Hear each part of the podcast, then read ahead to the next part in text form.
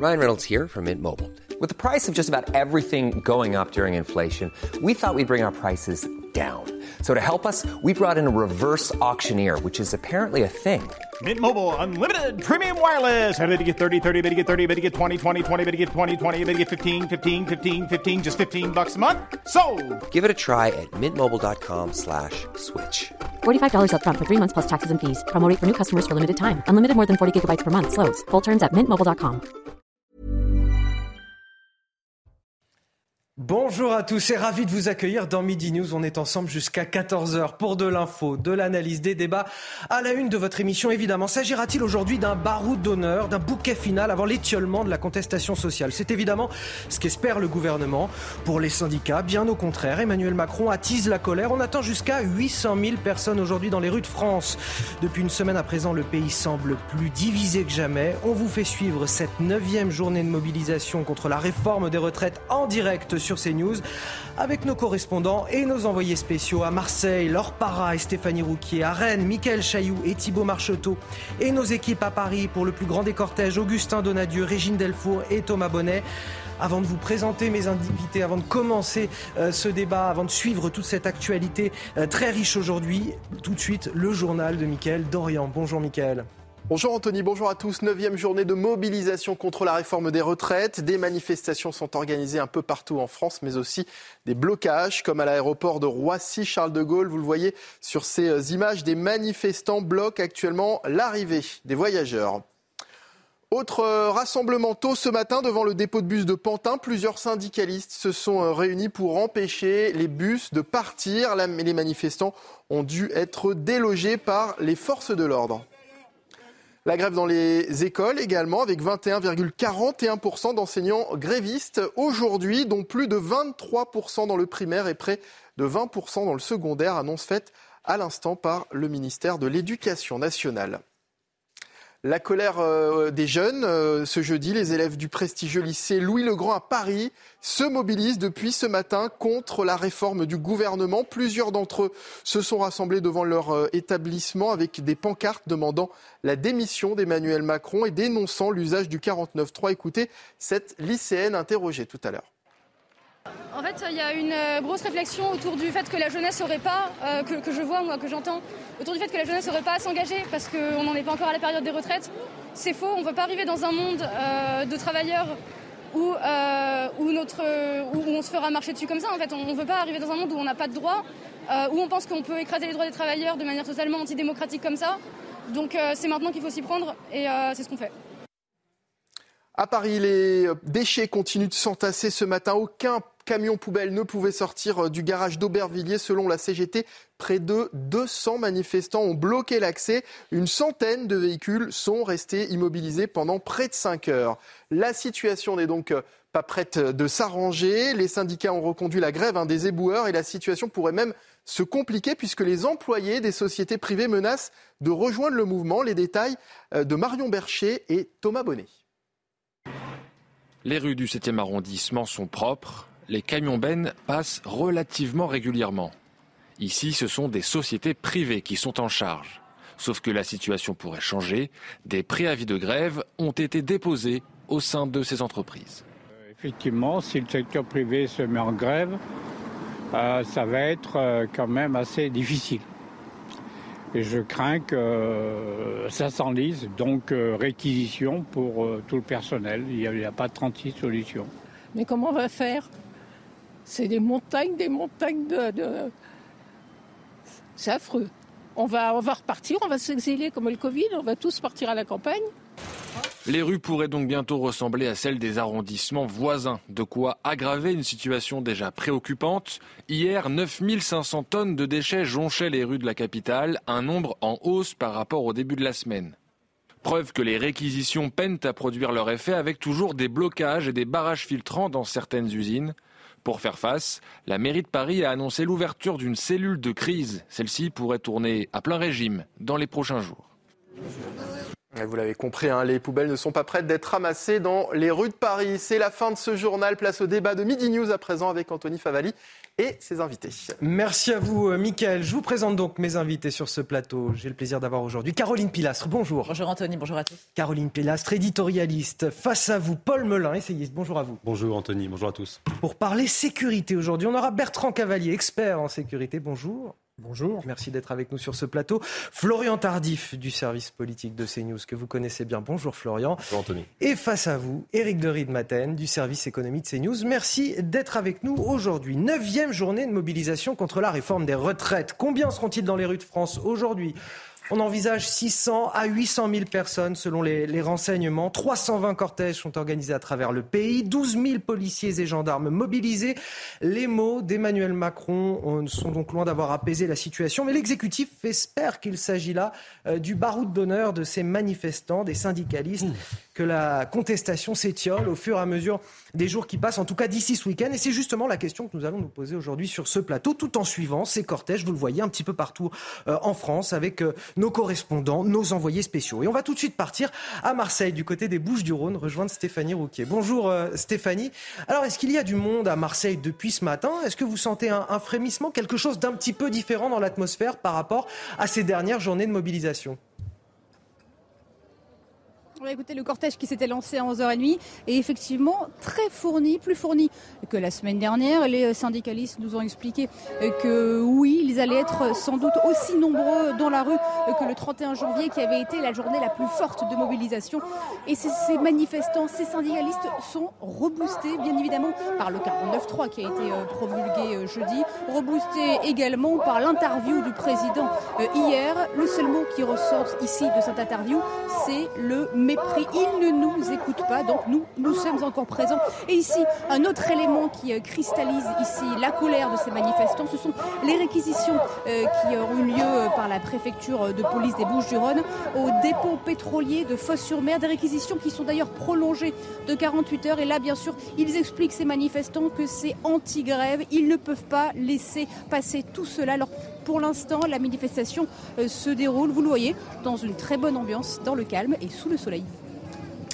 Merci à vous euh, Stéphanie Rouki en direct des Bouches du Rhône. On, fera évidemment le tour de nos correspondants, de nos envoyés spéciaux, que ce soit à Marseille, Rennes ou encore euh, Paris dans quelques minutes. On va commencer le tour de table avec euh, mes invités. Paul Melun, à votre avis, est-ce que on est au, tournant d'une contestation qui se brutalise ou alors, comme l'espère le gouvernement, on va pas se mentir, c'est ce qu'il espère en tout cas, c'est que voilà ces mobilisations, en tout cas les, les cortèges syndicaux s'étiolent petit à petit, en tout cas d'ici le week-end prochain. Je pense que le gouvernement, alors peut-être que vous me direz que je lui prête un certain cynisme, euh, mais en tout cas, il nous a appris à effectivement avoir cette appréciation de son action et de ses prises de parole, ce gouvernement. Je pense que le gouvernement espère non seulement que la manifestation et que les mobilisations vont s'étioler, comme vous le disiez, c'est-à-dire qu'il y aura moins de personnes dans les rues. Vous savez, c'est un peu comme ça que se terminent la plupart des grandes mobilisations sociales. En 2010, sur la réforme des retraites, par exemple, il y a eu un pic des mobilisations, puis après, peu à peu, elle diminue du moment que la loi est adoptée. C'est là-dessus que mise le gouvernement. La deuxième chose, à mon avis, sur laquelle mise le gouvernement,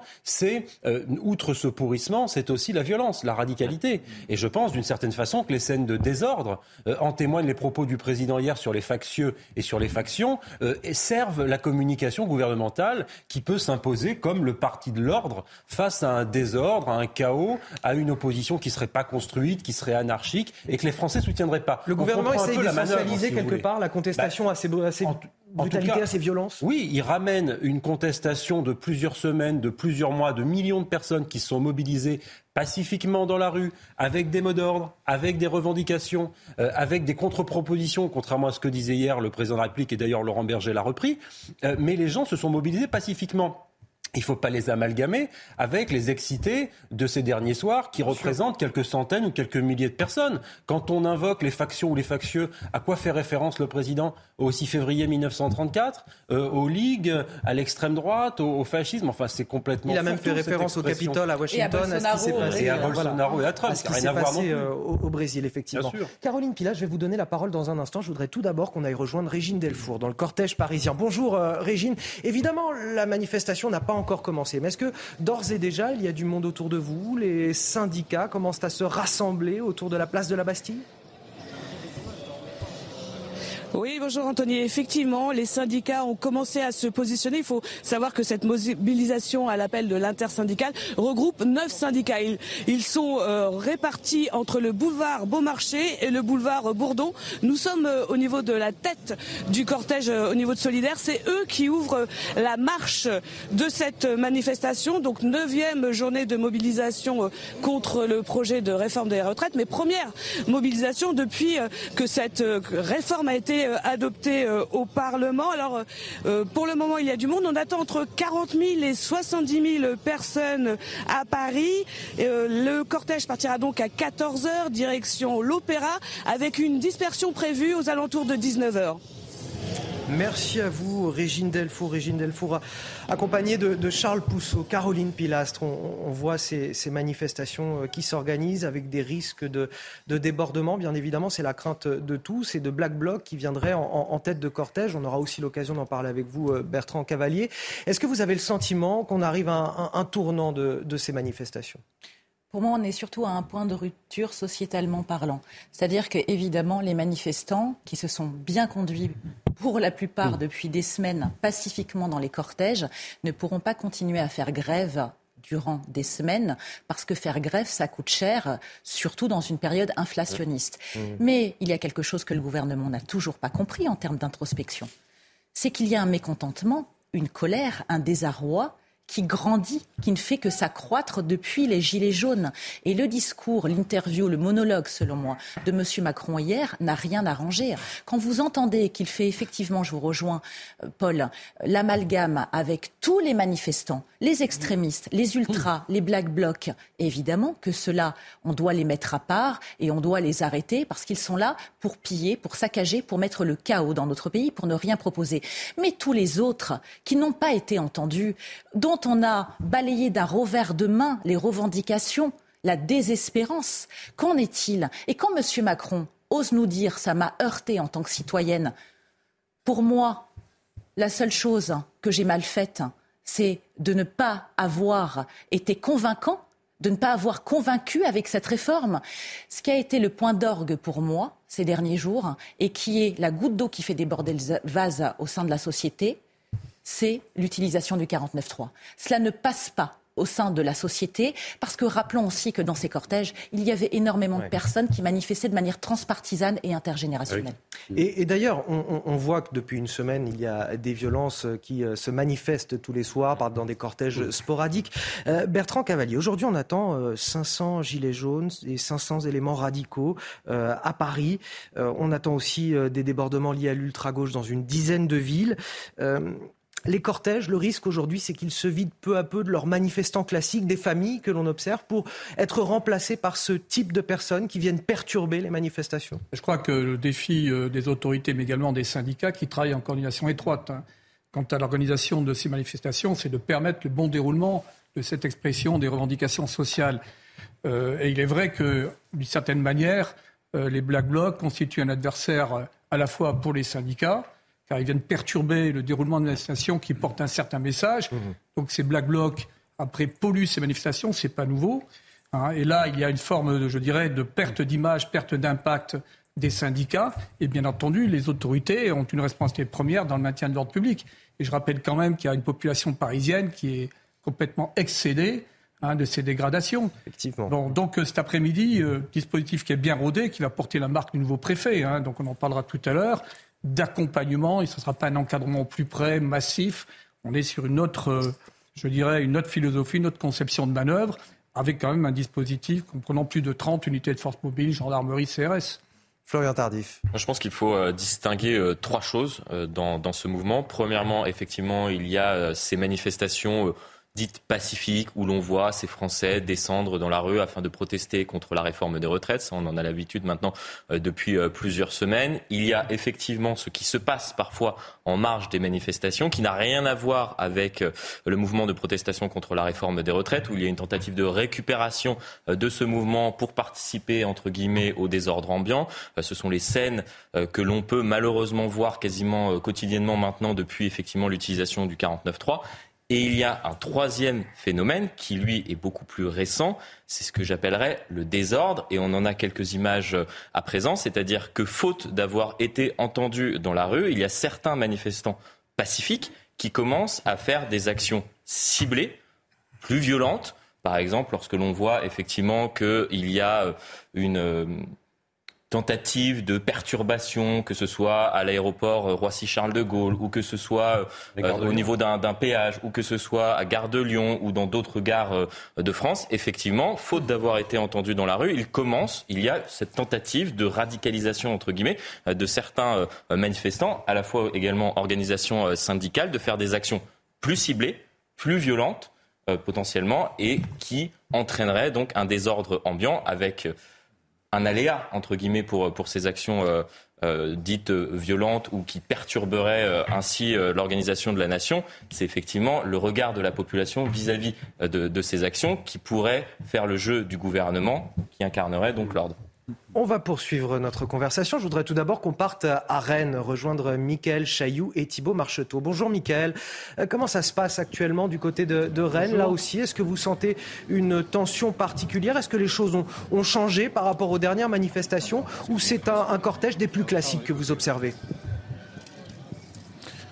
Ah non, il y a beaucoup, beaucoup de monde dans les rues de Rennes euh, depuis ce matin. Ce sont les, étudiants qui ouvrent euh, la marche avec leur, leur euh, syndicat pardon, majoritaire, l'Union Pirate, qui, qui ouvre donc ce, ce, cortège. Énormément de monde dans les rues de la capitale bretonne. Et puis ce que l'on sent surtout, c'est, si vous voulez, que la colère se, se, se contracte, j'ai envie de dire, autour de la personnalité du président de, de la République.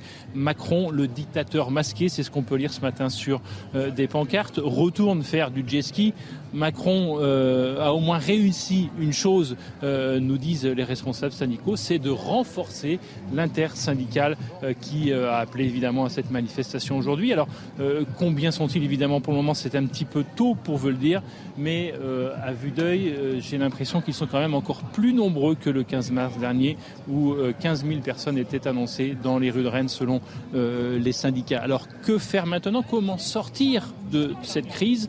En discutant avec les manifestants ce matin. On entend deux choses. La première, et qui est certainement euh, la solution, j'ai envie de dire, majoritaire, c'est qu'il faut bloquer, bloquer, bloquer plus. Grève, blocage, Macron dégage, c'est ce que on peut lire sur des banderoles en tête de, de cortège.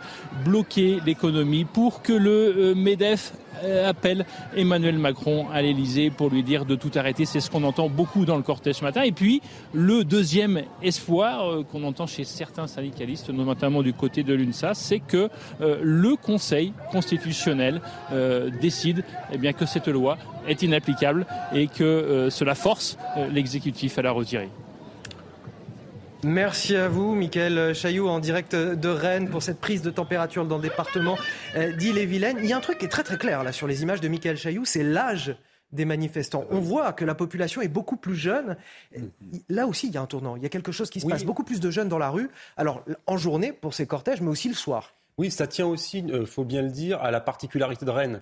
C'est que Rennes est une ville étudiante, universitaire, très très dans la contestation sociale, avec un campus très à gauche qui, qui a cette réputation-là aussi. Et effectivement, c'est probablement eux qui ouvrent la marche. Après, euh, la convergence des luttes entre euh, les leaders syndicaux, les travailleurs et les étudiants, c'est un vieux point de bascule des mobilisations sociales. En général, quand les étudiants ou les lycéens rejoignent une mobilisation sociale, ça, peut tout changer. ça lui donne un second souffle, ça peut tout changer. Donc si d'aventure c'est ce qui était en train de se produire là, parce que jusqu'à maintenant, ça s'est pas encore produit, il faut être honnête, là, ce serait un tournant. Mais je crois qu'il y a un autre élément, pardonnez-moi juste d'un mot, qui a, qui a, été dit par votre reporter, par Michael Chailloux, qui est très important selon moi, c'est le fait que beaucoup des mots d'ordre sont adressés directement au président de la République. Et ça montre bien euh, à la fois le fait que nous sommes bien dans la Ve République et que le seul qui doit rendre des comptes, c'est le président de la République, parce qu'il est élu au suffrage universel direct depuis 62, et qu'ensuite, euh, c'est euh, Monsieur Macron, c'est le président de la République qui, lui, s'est mis en avant, qui s'est s'est mis en avant, euh, on l'a vu d'ailleurs hier dans l'interview, face aux Français. Et donc, c'est lui qui prend le C'est désormais lui qui cristallise ah effectivement toute euh, la colère. Éric de Ridmaten, vous Non, je voulais dire, simplement, le réflexe, c'est de dire que le MEDEF doit agir euh, sur, l'Élysée. Bah, je peux vous dire qu'il n'y a plus trop de contact entre le MEDEF et l'Élysée. Hein. C'est exactement comme pour les syndicats. il le disait d'ailleurs, hein, Geoffroy Roux de Bézieux. il parlait même quand même de mépris hein, de la part de, l'Élysée, puisque quand il demandait des rencontres bah, avec les syndicats, ça n'a pas eu lieu. Et je pense que la voix du MEDEF ne, ne compte plus beaucoup.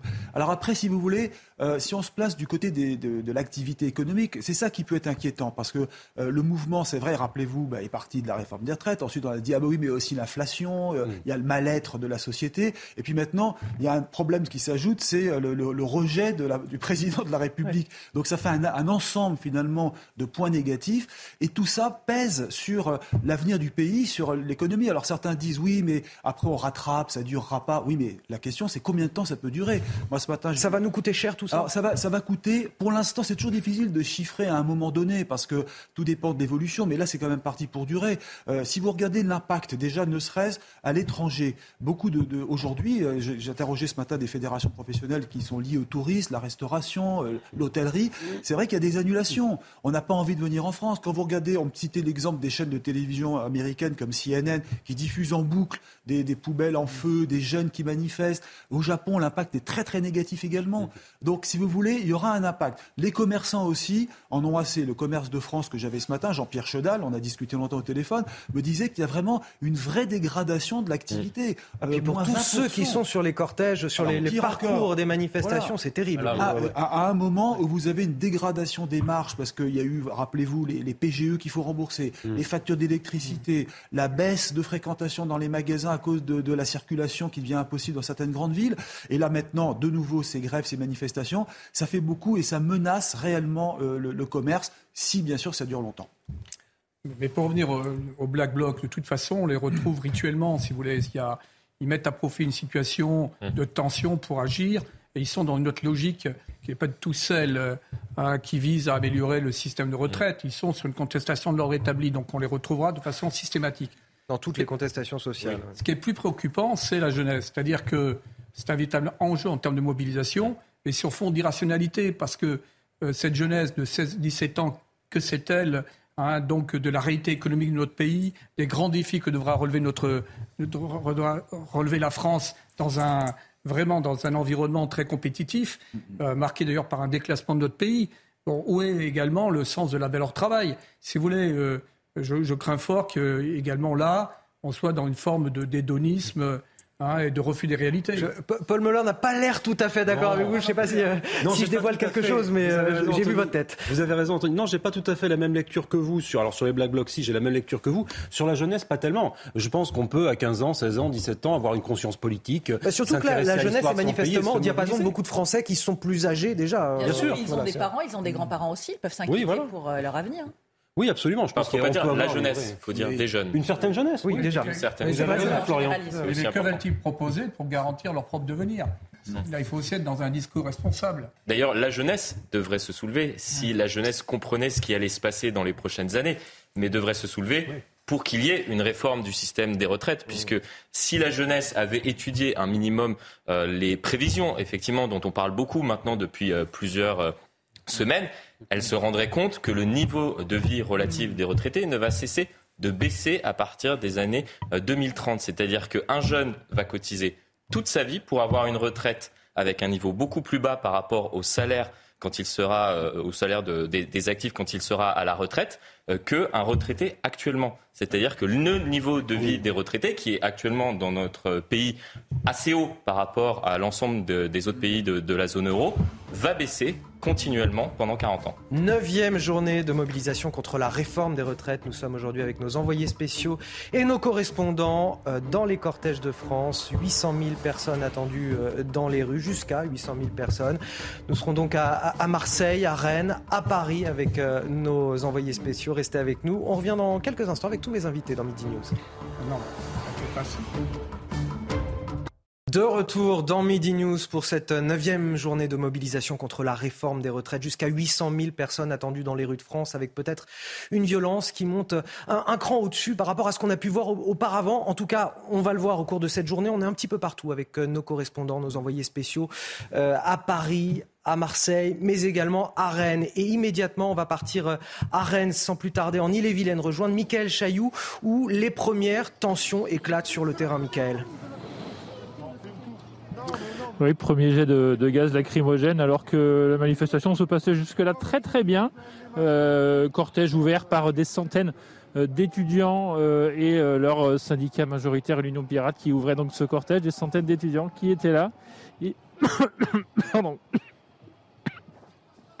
à vous, euh, Michael Chailloux. On vous reprendra dans quelques minutes quand vous serez à l'abri, vous ne serez plus en train de, respirer ces, gaz lacrymogènes. On voit donc ces premières tensions à Rennes. On a vos images. Euh, des violences comparables à celles des Gilets jaunes, voire un cran au-dessus. Pardon, ce que je vous dis, ce ne sont pas mes propos. C'est ce que rapporte un policier blessé ces derniers jours à Gérald Darmanin, ministre de l'Intérieur, venu à sa rencontre. Des propos qui sont rapportés ce matin dans le Parisien aujourd'hui en France. Et c'est vrai que depuis une semaine, ben, chaque journée s'est soldée par 300 à 400 euh, actions quotidiennes. Pour l'émission de maintien de l'ordre, il y a un avant et un après euh, depuis le 49.3. Euh, Bertrand Cavalier, vous qui êtes expert en sécurité, on va vers une, une gilet jaunisation de ce conflit ou pas, selon vous? Il y a, tellement aujourd'hui de tensions euh, dans notre pays qu'il y a peut-être le risque d'un effet catalyseur, détonateur, qui après se traduise par des actions un petit, démultipliées avec euh, des, violences généralisées.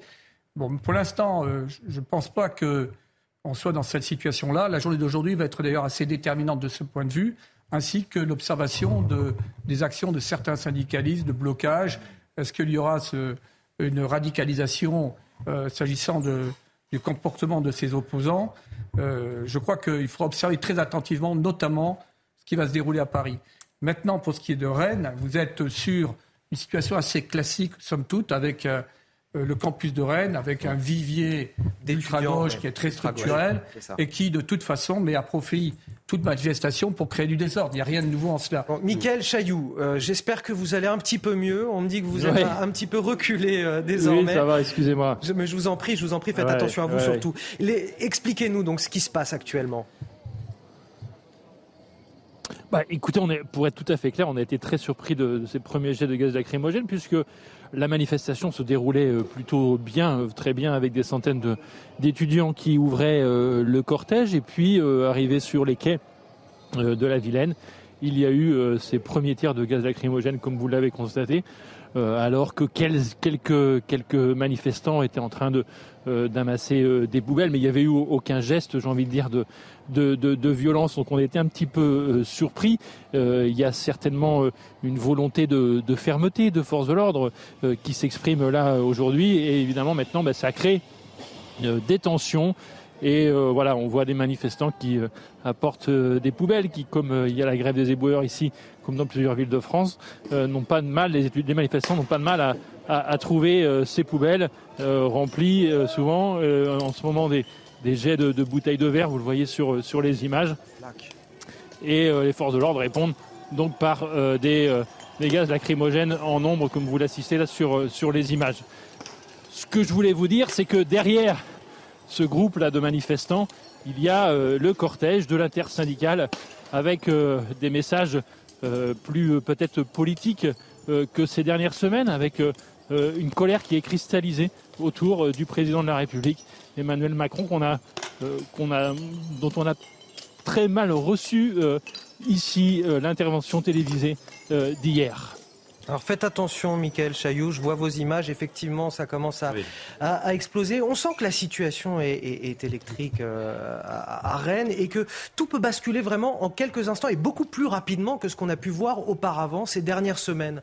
Il y, a, il y, a, vraiment quelque chose qui a changé dans la physionomie de ces euh, manifestations. Euh, Bertrand Cavalier, expliquez-nous là ce qu'on voit sur ces images. C'est la tête de cortège, c'est ça? Là, vous avez des éléments qui sont caractéristiques des Black Blocs, hein, sont donc ces éléments euh, très déterminés qui sont là pour euh, affronter les forces de l'ordre. Euh, c'est extrêmement clair. Vous regardez leur tenue, leur équipement, il n'y a, aucune équivoque. Et je les différencie complètement des étudiants, des étudiants qui ont pu rejoindre ce, mouvement. Oui, on les a vus, ces étudiants, tout à l'heure sur les images de Michael Chailloux manifester tranquillement. Là, c'est pas les mêmes. Et il n'est peut-être pas à exclure que les, forces de l'ordre ont, ont, réagi parce que les Black Blocs avaient déjà infiltré la tête du cortège. Euh, donc là, on est sur un phénomène euh, malheureusement euh, très récurrent hein, qui vient polluer les manifestations. C'est très caractéristique. Il n'y a, rien de, a rien de nouveau de ce point de vue. Mais ça donne le ton de cette journée. Non, mais ça va donner. il faut attendre, si vous voulez, que ça va être très intéressant de voir, notamment sur Paris, comment les organisations syndicales qui travaillent en coordination étroite avec la préfecture de police vont permettre le bon déroulement de la manifestation, exprimer leurs revendications dans le calme. Bon, mais vous avez évidemment des éléments qui ont essayé de déstabiliser cette manifestation. Ceci dit, je n'exclus pas, comme j'ai dit tout à l'heure, qu'il y a une radicalisation dans, dans l'opposition, y compris dans certaines mouvements syndicales. Et où, qu'il puisse y avoir des actions maintenant euh, désordonnées, Mm. des actions sauvages sur le territoire, comme à Paris.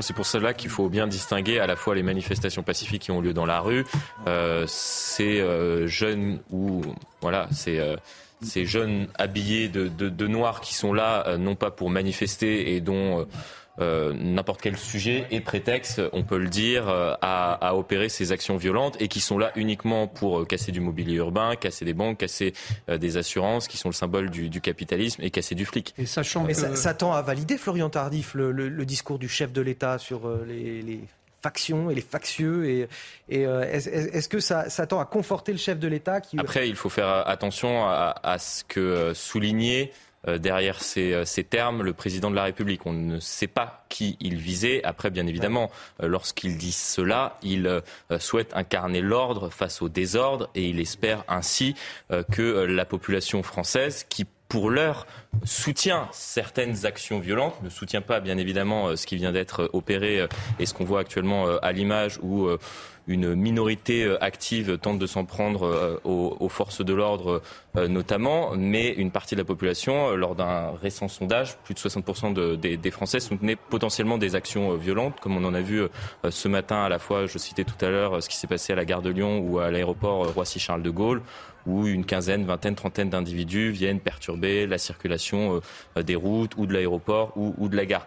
Euh, euh, mais Emmanuel Macron compte sur, euh, voilà, il faut le dire, ce, ce désordre ambiant où, à un moment donné, la population en aura marre et finira par soutenir l'exécutif qui incarne l'ordre et lui demandera même d'intervenir. Je vous donne tout de suite la parole, euh, Bertrand Cavalier et Paul Melun. euh, en- ensuite, je résume pour nos téléspectateurs, ceux potentiellement qui nous rejoignent actuellement sur CNews. Les premières tensions qui éclatent donc à Rennes. Ça s'est passé en quelques minutes. Ça a été très rapide. On a observé avec Michael Chailloux, notre correspondant sur place, un, un cortège qui défilait calmement, des étudiants, beaucoup de jeunes. Et puis, euh, en tête de cortège, soudain sont apparus ces black blocs et euh, des jets de projectiles, des jets de, de fumigènes. Les, les forces de l'ordre ont, ont répondu par euh, des jets de gaz lacrymogène.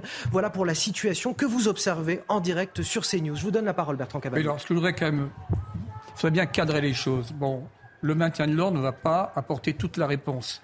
Donc les forces, euh, la gendarmerie, les CRS sont là pour éviter le chaos, à prévenir des troubles majeurs, mais on doit obligatoirement permettre aujourd'hui, c'est vraiment la vocation du maintien de l'ordre, permettre euh, le retour à la normale avec un solutionnement politique. Parce que nous sommes arrivés à un stade où euh, ce n'est pas l'action des gendarmes et des CRS qui va apporter une solution durable. Ils doivent permettre aux politiques de reprendre la main en liaison avec les partenaires sociaux, etc. C'est ça l'enjeu véritable aujourd'hui. On entend euh, le, bruit d'une explosion euh, à Rennes, plusieurs euh, détonations dans les rues de Rennes, en Ille-et-Vilaine, où, se trouve actuellement notre correspondant Mickaël Chailloux. Peut-être sera-t-il possible pour lui dans quelques minutes de nous donner des précisions. En tout cas, vous voyez ces images voilà, impressionnantes déjà des premières euh, tensions qui éclatent dans cette ville, qui peut-être vont donner le ton de, de cette journée de manifestation en France. On ne l'espère pas bien évidemment, mais voilà, c'est ce qui se passe aujourd'hui à Rennes. On verra ce qu'il en est euh, à Paris. Là aussi, est-ce que justement, Bertrand Cavalier, à Paris, on peut s'attendre aussi à des, des débordements de ce type Oui. Et des, des black blocs qui prennent... Voilà, on voyait les, les services de renseignement qui disaient euh, on, on attend 500 euh, gilets jaunes dans le cortège et 500 éléments radicaux. Éléments, éléments radicaux, je traduis, c'est des black blocs. Je, Je pense que ces mouvances, ces milices ultra-gauches ont bien compris qu'on est en- dans un état d'exaspération tel qu'il y a peut-être une fenêtre pour provoquer des désordres et, et initier une, une sorte d'effet catalyseur, détonateur. Euh, donc il faudra aujourd'hui, euh, de la part des forces de l'ordre, une très grande maîtrise, une très grande efficacité. Et derrière ça, je, on ne va pas renouveler ça tous les samedis, tous les jeudis. Il faut véritablement qu'il y ait une stratégie de sortie de crise qui ne peut être qu'éminemment politique, avec euh, une, une nouvelle pédagogie pour expliquer aux Français quels sont les vrais défis. Pour l'instant, il y a plutôt une paralysée. Paul Melun. Non, mais je rejoins totalement ce qui vient d'être dit. C'est-à-dire que, effectivement, constatant euh, l'impasse politique et démocratique dans laquelle nous sommes et qui se matérialise par l'usage du 49.3 dans une situation sociale absolument explosive, on en vient maintenant se reposer sur euh, le courage des forces de l'ordre euh, et effectivement, on les envoie au feu, si je puis dire. On les envoie en première ligne, alors même que beaucoup de policiers étaient eux-mêmes opposés à la réforme pour des raisons sociales et ils étaient avec leurs syndicats eux-mêmes dans les manifestations pacifiques, pour beaucoup d'entre eux. Et là, aujourd'hui, on les met, si vous voulez, entre le marteau et l'enclume, puisqu'on les met face à des éléments radicaux, violents. Et là, effectivement, je souscris à ce qui a été dit. Euh, ces personnes, ces Black Blocs, il y a une idéologie derrière. Ce sont pour beaucoup d'entre eux, effectivement, ils sont dans des relents anti-parlementaires. Ils sont dans une contestation de la République et de la démocratie représentative. Et ils veulent, effectivement, mettre à bas euh, l'État, les structures de gouvernement, euh, tout ce qui s'apparente à une organisation hiérarchique de la société, les structures, le capitalisme.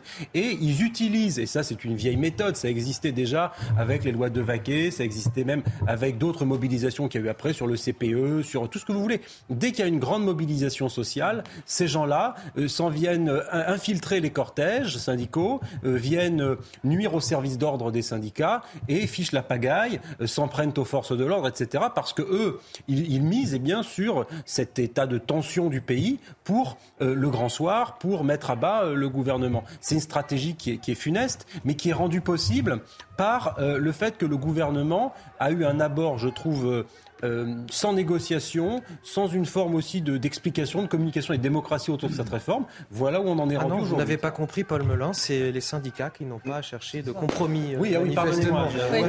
voilà, je ne vais pas ah faire d'ironie, mais bon. bien entendu, mais justement, ça sera difficile de reprendre la main, parce qu'aujourd'hui, on est face à un mur, en fin de compte. Hein.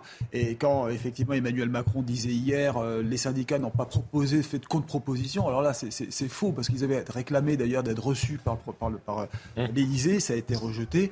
Et aujourd'hui, reprendre la main, alors il y a une conférence sociale qui, peut avoir lieu, mais est-ce que les... Alors Laurent Berger disait hier à demi-mot que bon, il s'y rendrait euh, si ça avait lieu, mais mmh. quel travail il va falloir pour reconquérir justement... Euh, parce que vous vous rendez compte, quand on voit aujourd'hui les, violences dans la rue, euh, beaucoup de gens se disent mais comment ça peut s'arrêter S'il s'agit juste de remettre des gens autour d'une table, de négocier, comme ça a pu être fait d'ailleurs pendant les grands Grenelles de, négociation hein, sur les salaires, etc., là il y a vraiment un, un travail, un chantier qui prendra du temps et ça ne se décide pas du jour au lendemain. Non, mais cette violence est délétère et contre-productive, bien évidemment. Mais une fois de plus, ne mélangeons pas tout entre les manifestations qui ont des revendications pacifique, pacifiste et qui était pacifique dans les cortèges, et ces Black Blocs qui sont une fois de plus là pour mettre le chaos. Quand on pense que récemment on a retrouvé une carte d'identité de l'un d'entre eux hein, euh, qui était d'origine espagnole, hein, pardonnez-moi, mais quel est le rapport avec euh, ce qui se passe dans oui, notre ils viennent pays de toute l'Europe. Ils viennent, c'est mondialement en fait qu'ils arrivent, hein, exactement, euh, pour se réunir. Mais il faut quand même comprendre qu'une confiance a été rompue. C'est malheureux, mais la majorité a quand même sa part de responsabilité. Je vais faire un parallèle. C'est comme dans un couple hein, ou au niveau amical. Quand vous n'avez plus confiance en l'autre, il y a une défiance qui s'installe. Et la majorité silencieuse qui n'a pas forcément pu financièrement euh, qu'ils travaillent dans le public ou qu'ils soient euh, du privé, manifester ces derniers temps, n'ont plus confiance envers ce gouvernement qui a quand même menti sur beaucoup d'aspects. Rappelons les 1200 euros qui avaient été promis aux petites retraites. Ça devait hein, être pour une majorité de Français. Et à l'arrivée, ça va euh, représenter 10 à 20 000 personnes. Donc ça, plus ça, plus ça, à mon avis, mis bout à bout, fait que oui, la parole politique est la solution, mais comment faire quand il y a encore un rapport de force et que chacun campe sur ses positions? L'utilisation du 49.3, une fois de plus, a été vraiment, pour moi, le point d'orgue. C'est-à-dire que si démocratiquement, même si c'est un outil parlementaire qui est donc autorisé, mais qui est considéré par une majorité de Français comme un déni démocratique, n'avait pas été utilisé, là, c'était dommageable pour l'ego du président, certes. Ça passait mieux. Mais ça passait mieux au sein de la population parce qu'on se disait, vous voyez, hein, ils ont quand même réussi à écouter hein, ce qu'on disait, nos protestations, notre contestation. Et là, en fait, c'est de l'autorité, de la fermeté, de la brutalité. C'est comme ça que c'est perçu. Donc vraiment, je trouve ça terrible ce qui est en train de se passer dans notre pays, à tout point de vue. Mais je ne vois pas comment on va pouvoir faire machine arrière. Un mot pour décrire euh, ces images. Juste un instant, je vous donne la parole, Florian Tardif, mais je décris ces images pour ceux euh, qui nous rejoignent sur CNews. Ces premières tensions qui éclatent donc à Rennes, filmées par euh, notre reporter Michael Chailloux, qui ont éclaté il y a maintenant peut-être une, une, dizaine, une quinzaine de minutes, alors que le cortège se déroulait plutôt bien. Beaucoup d'étudiants, d'ailleurs, tout à l'heure en, en, tête de cortège, des jeunes que l'on observait. tout, a, tout a basculé en l'espace de quelques minutes on va retrouver justement Michael Chailloux. Ça a été très très rapide tout à l'heure entre le moment où vous nous décriviez une manifestation calme et le moment où ces heures ont éclaté entre des Black Blocs et la police. Ouais, ouais, c'était très, très, très rapide en, tête de cortège. On arrivait euh, sur euh, les quais de, la Vilaine, près du musée de Bretagne. Et puis, euh, il y a eu, en effet, un petit groupe qui, à ce moment-là, a décidé de, monter des, débuts de barricades avec des poubelles. Et il n'en manque pas dans les rues de Rennes, comme dans de nombreuses villes où les éboueurs sont en grève, évidemment. Euh, et, donc ils ont tenté de mettre le, feu à ces poubelles. Et euh, c'est là très très vite, hein, alors qu'il y avait euh, peut-être une petite dizaine, bah, à peine plus, enfin quelques individus, j'ai envie de dire, qui étaient en train de, monter ce début de barricade. Et très vite, là, les forces de l'ordre sont intervenues, n'ont pas, n'ont pas du tout laissé faire. Et voilà. Et maintenant, depuis environ 10 minutes, un quart d'heure, on est donc à l'angle de quais de l'avenue Janvier, deux, axes très, très importants de la ville de Rennes. Euh, centraux dans la ville qui sont euh, inondés euh, de, gaz lacrymogène, comme vous le voyez sur les images de Thibault Marcheteau en, ce moment même. voilà ce qui se passe, une, grande confusion en, tête de cortège, alors qu'à l'arrière, il y avait le défilé classique de, l'intersyndicale, très remonté aujourd'hui, évidemment, par rapport à ce qui s'est passé hier, la prise de parole du, président Macron. Et puis à noter aussi un arrêté dont nous parlait Force ouvrière en début de cortège, un arrêté préfectoral qui a été pris pour euh, justement euh, muscler, j'ai envie de dire, euh, et mieux encadrer, en tout cas encadrer plus fermement cette manifestation ce qui peut peut-être aussi expliquer, je n'ai pas les, détails, mais qui peut expliquer aussi cette réaction très, rapide des forces de l'ordre.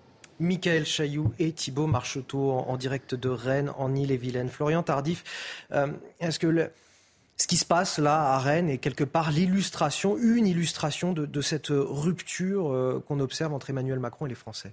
Alors, euh, je, me garde bien de, faire une analyse sur ce qui est en train de se passer euh, à, Rennes, puisque, comme je le dis depuis le début de cette émission, il ne faut pas confondre, bien évidemment, la, mobilisation qui a été décrite tout à l'heure, effectivement, par, par Michael Chailloux, et ce qu'on est en train de décrire actuellement à l'image avec cette poignée d'individus qui opportunistes opportuniste qui s'en qui s'en prend euh, aux, forces aux forces de l'ordre.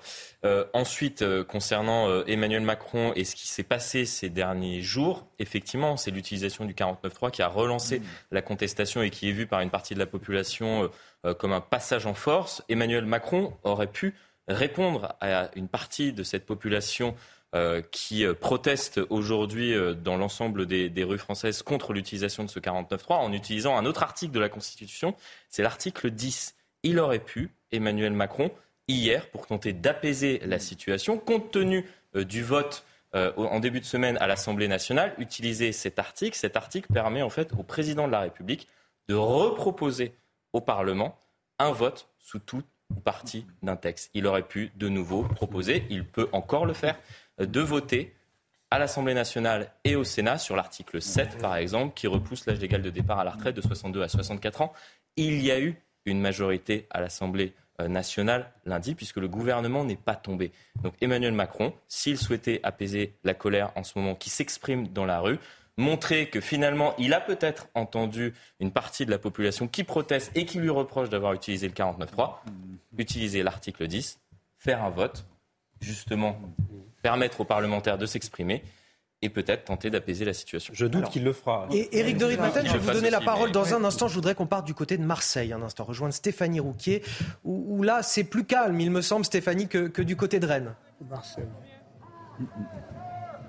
Ah oui, effectivement, ici, euh, l'ambiance, vous le voyez, c'est extrêmement calme. Et je tiens à préciser que depuis le début du mouvement, eh bien, toutes les manifestations ici se sont déroulées dans le calme. Il n'y a jamais eu de heurte à la fin de ces euh, manifestations. Seule petite différence, eh bien, car le 49-3 est passé, c'est on sent des propos un peu plus électriques. Il y a beaucoup de pancartes avec des doigts d'honneur et il y a aussi de nombreux gestes, doigts d'honneur directement adressés euh, face à notre caméra, qu'ils sont bien sûr pour Emmanuel Macron, pour le président que tous nous ont expliqué qu'ils ont essayé plus ou moins d'écouter hier son interview, mais qu'ils n'en ressortent que du mépris. Ils ne sont pas écoutés et donc bien sûr ils scandent ici à bas Macron, Macron, démission, des manifestants qui sont remontés à bloc par bien sûr le 49-3, mais aussi, je vous en parlais tout à l'heure, et ces réquisitions au dépôt pétrolier de Fosse-sur-Mer euh, contre la pénurie dans les stations-service. Et pour eux, ces réquisitions, ça ne passe pas.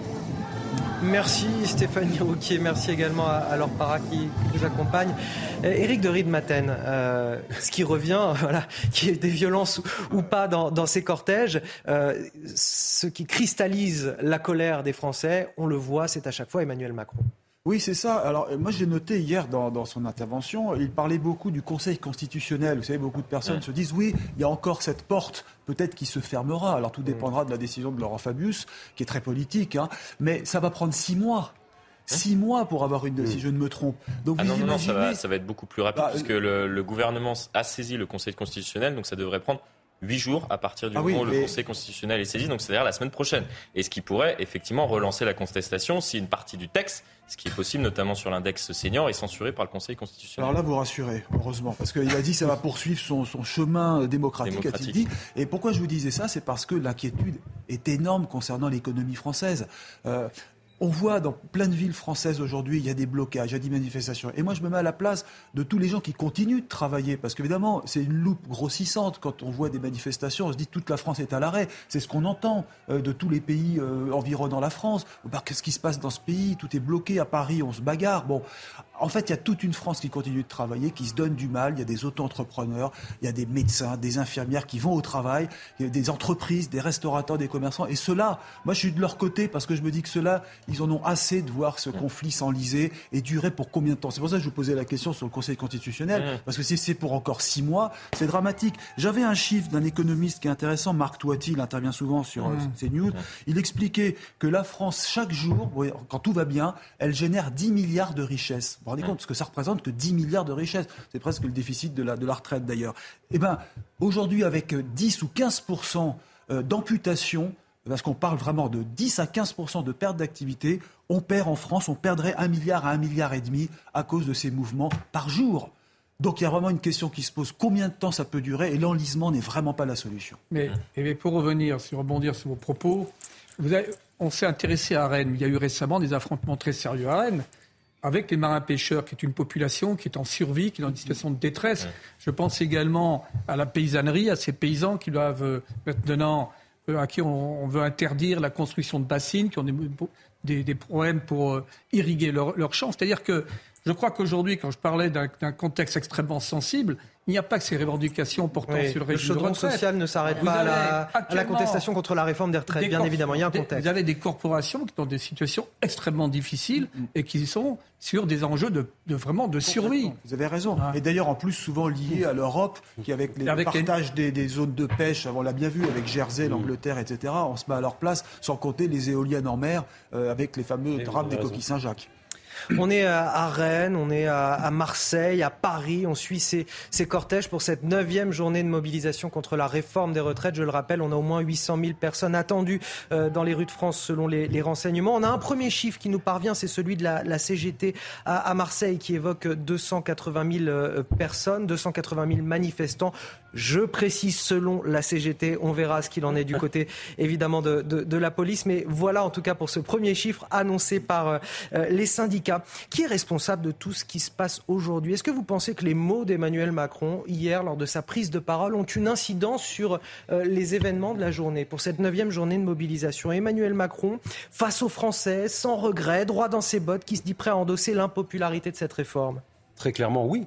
C'est-à-dire que je pense que la posture du président de la République hier était tout sauf la bonne.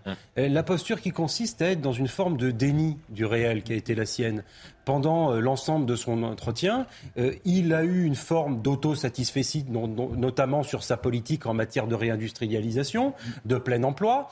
Il a dressé un certain nombre euh, de projets, de pistes pour les mois à venir, comme s'il faisait finalement un discours de politique générale et qui venait d'être élu à 80% au premier tour. Quoi. Donc, si vous voulez, effectivement, il arrive face aux Français, il explique, voilà, tout va très bien, Madame la Marquise, ne tenant pas compte du fait qu'il aura du mal à constituer des majorités à l'Assemblée nationale, parce qu'il a aussi une défiance parlementaire face à lui et qui ne peut pas compter sur les républicains, ne tenant pas compte qu'il y a eu quand même, mis bout à bout, moi je dis ça, je dis rien, des millions de personnes dans la rue qui ont contesté euh, sa réforme, qu'avant il a eu les gilets jaunes, euh, que pendant le Covid il y a eu aussi une certaine défiance vis-à-vis de sa politique sanitaire. Enfin, il cumule tout de même ce président et il est dans une forme euh, de déni euh, de, déni que je qualifierais quasiment de pathologique à ce niveau-là. Je pense qu'il faut qu'il y ait des gens qui viennent le voir. Je ne sais pas s'il faut envoyer des, technocrates de Bercy ou je ne sais où dans la rue faire leur commission pour que les gens viennent lui dire, Monsieur le Président, non, les Français vivent, vivent pas mieux. Le pouvoir d'achat, il n'est pas bon. Euh, quand il y a certaines déclarations de lui ou de ses ministres, pardonnez-moi, on se pince. Et quand ils expliquent que il le manque d'achat, ça va que ce soit Emmanuel Macron, le gouvernement, bah, pas d'empathie.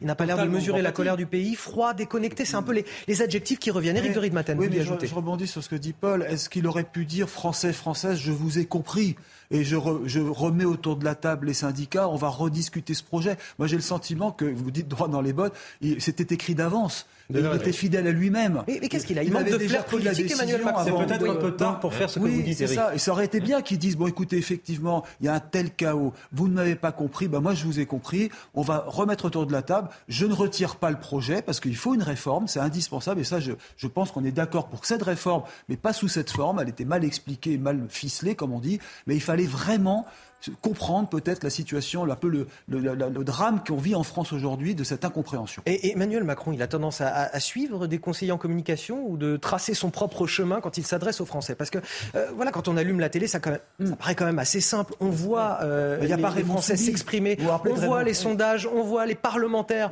Euh, c'est assez simple d'avoir, de prendre un petit peu la température de ce qui se passe dans le pays. Il nous manque un Raymond Soubi. Il était le conseiller de Nicolas Sarkozy. Il nous manque un Raymond Soubi qui est quelqu'un de bon sens. Qui, mais peut-être qu'il a des bons conseillers en communication, mais qui ne suit sa propre stratégie. Peut-être qu'il stratégie euh, politique, euh, c'est zéro jusqu'à présent. Il aurait pu avoir un allié, c'est Laurent Berger. Bon, malheureusement, il ne l'a pas écouté. On a aujourd'hui ah, Il déteste réagir sous la pression. Moi, je vais vous dire ce que ah, voilà, il y, a déjà un élément de réponse. Vous me dites, il déteste agir sous la pression. Oui, c'est d'ailleurs pour cela qu'il a expliqué qu'il ne ferait euh, ni référendum, ni dissolution, ni remaniement. Après, malheureusement, lorsque hier il s'exprime devant les Français, devant les journalistes, c'est retransmis à la télévision et les Français euh, peuvent effectivement regarder euh, ce que dit le président de la République à deux personnes. Deux personnes euh, en France, il est, intéressant de le souligner tout de même. On parlait de communication, il aurait pu faire ce qu'il a fait durant la crise des Gilets jaunes, s'exprimer justement, aller dans, un village, pourquoi pas, et, voir si les Français ont compris ou pas sa réforme, puisqu'il a bien expliqué hier qu'il avait quand même conscience qu'une large partie de la population n'avait pas totalement compris la réforme et où le gouvernement euh, souhaitait euh, amener le, non, non, la seule erreur qu'il avait faite. C'est plus trop le sujet. Non, mais et, d'ailleurs, il s'exprime trop tard à ce sujet. C'est-à-dire que s'exprimer lorsque la réforme a été votée, oui, bon, bah, effectivement, les Français n'attendent plus rien. C'est trop tard. si vous me permettez, euh, moi, j'ai quand même suivi toutes les discussions à Matignon. Euh, on, a, on a à chaque fois interrogé tous les leaders syndicaux qui en sortaient. Tous disaient, bah, écoutez, de toute façon, on n'a rien pu dire. De toute façon, Madame Borne avait pris sa décision. Il s'est rien passé. En gros, c'était ça tous les leaders syndicaux, quels qu'ils soient, même euh, les cadres, l'encadrement, qui pourtant sont des gens sensés. Je ne parle pas de la CGT qui est un peu plus hard, comme on dit. Mais là, les syndicats les plus modérés et les plus constructifs n'ont pas été entendus. On n'a pas, non. Donc Ils avaient face à eux des technocrates ou des membres de cabinet qui prenaient des notes C'est ce qui est reproché quand même à M. Macron président de la Startup Nation. On a tous nos qualités, nos défauts. Selon moi, c'est quelqu'un d'intelligent, bien évidemment, qui a souvent la forme, mais rarement le fond par rapport à la compréhension de l'intelligence des Français. Et il n'a pas l'intelligence émotionnelle. C'est tout. Donc on peut ramener à un manque d'empathie, un manque d'humanité, un manque de bon sens. Il ne comprend pas, il ne connaît pas les Français. Grand bien lui fasse. Il est passé de Bercy à l'Élysée. Il n'a jamais été élu local. Et je pense que comprendre, sans que ce soit péjoratif, les problèmes du quotidien de Madame Michu, c'est toute la différence. On dit toujours que les présidents et une part des politiques est déconnecté. Mais lui, il est encore plus pour moi par rapport à ça. Quand il utilise des propos méprisants depuis six ans, les autres l'ont fait aussi, hein, je ne les dédouane pas. Mais on se dit que ça fait beaucoup et c'est pour ça qu'il cristallise autant de détestation et de haine à ce jour. Et il est pile 13h sur CNews. Merci de nous suivre. Bienvenue dans Midi News si vous nous rejoignez encore une heure d'information et de débat. On suit en direct cette neuvième journée de mobilisation contre la réforme des retraites avec mes invités sur ce plateau, Caroline Pilastre, Paul Melun, Bertrand Cavalier, Eric de Riedmaten et Gauthier Lebret du service politique qui vient de nous rejoindre sur ce plateau. Bonjour Gauthier. Avant de poursuivre nos discussions, avant d'aller sur le terrain à Rennes, à Marseille ou encore à Paris où euh, le cortège se prépare à s'élancer à, à 14h, tout de suite le journal signé Mickaël Dorian. C'est à vous Mickaël. Rebonjour Anthony, bonjour à tous. Vous l'avez suivi en direct sur CNews. Un premier coup de chaud à Rennes pour cette neuvième journée de mobilisation contre la réforme des retraites.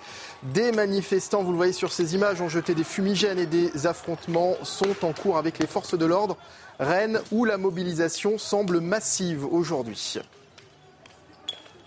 La mobilisation à présent à Marseille, il serait 280 000 à défiler dans les rues selon euh, la CGT pour demander le retrait de la réforme des retraites. Écoutez ces manifestants interrogés tout à l'heure. De 60 à 62 ans, les années où on travaille sont beaucoup plus dures. C'est-à-dire que si vous travaillez jusqu'à 64 ans, c'est tout bénéfice pour le patronat. Parce que ça veut dire que non seulement vous cotisez pas, enfin, vous, ne, touchez pas votre retraite, mais en plus, vous mourrez plus tôt, donc votre retraite, vous la toucherez moins longtemps. Ils sont gagnants sur toute la ligne. La colère continue à s'embraser.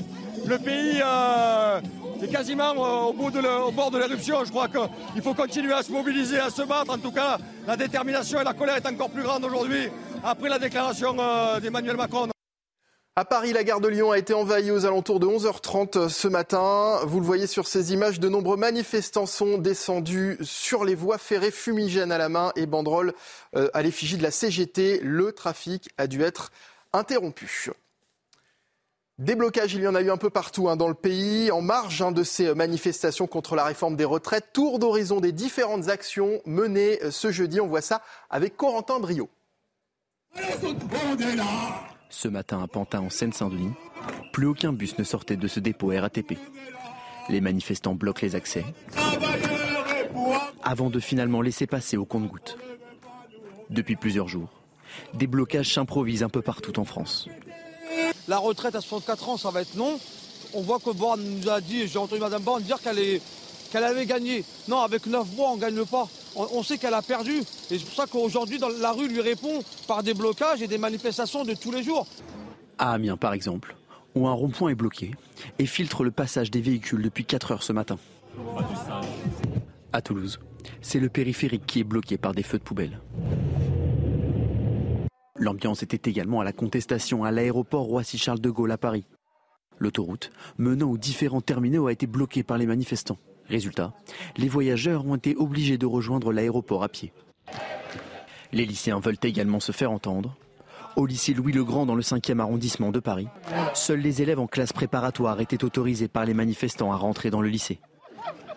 En fait, il y a une euh, grosse réflexion autour du fait que la jeunesse n'aurait pas, euh, que, que je vois, moi, que j'entends, autour du fait que la jeunesse n'aurait pas à s'engager parce qu'on n'en est pas encore à la période des retraites. C'est faux, on ne veut pas arriver dans un monde euh, de travailleurs où, euh, où, notre, où on se fera marcher dessus comme ça. En fait, on ne veut pas arriver dans un monde où on n'a pas de droits. Des raffineries et des ports bloqués, des coupures d'électricité ciblées, un trafic ferroviaire très perturbé. Les actions de contestation sont plus présentes que jamais en cette neuvième journée de mobilisation. Et puis la mobilisation dans les euh, transports à la SNCF, le taux provisoire de grévistes était de 25% hein, ce midi. La mobilisation est en légère hausse, mais reste en dessous des chiffres du début de la mobilisation. Demain, la journée sera également perturbée. 15% des cheminots devraient être en grève selon les syndicats. Et c'est la fin de ce journal. La suite euh, de Midi News. Les débats se poursuivent sur CNews avec Anthony Favali et ses invités.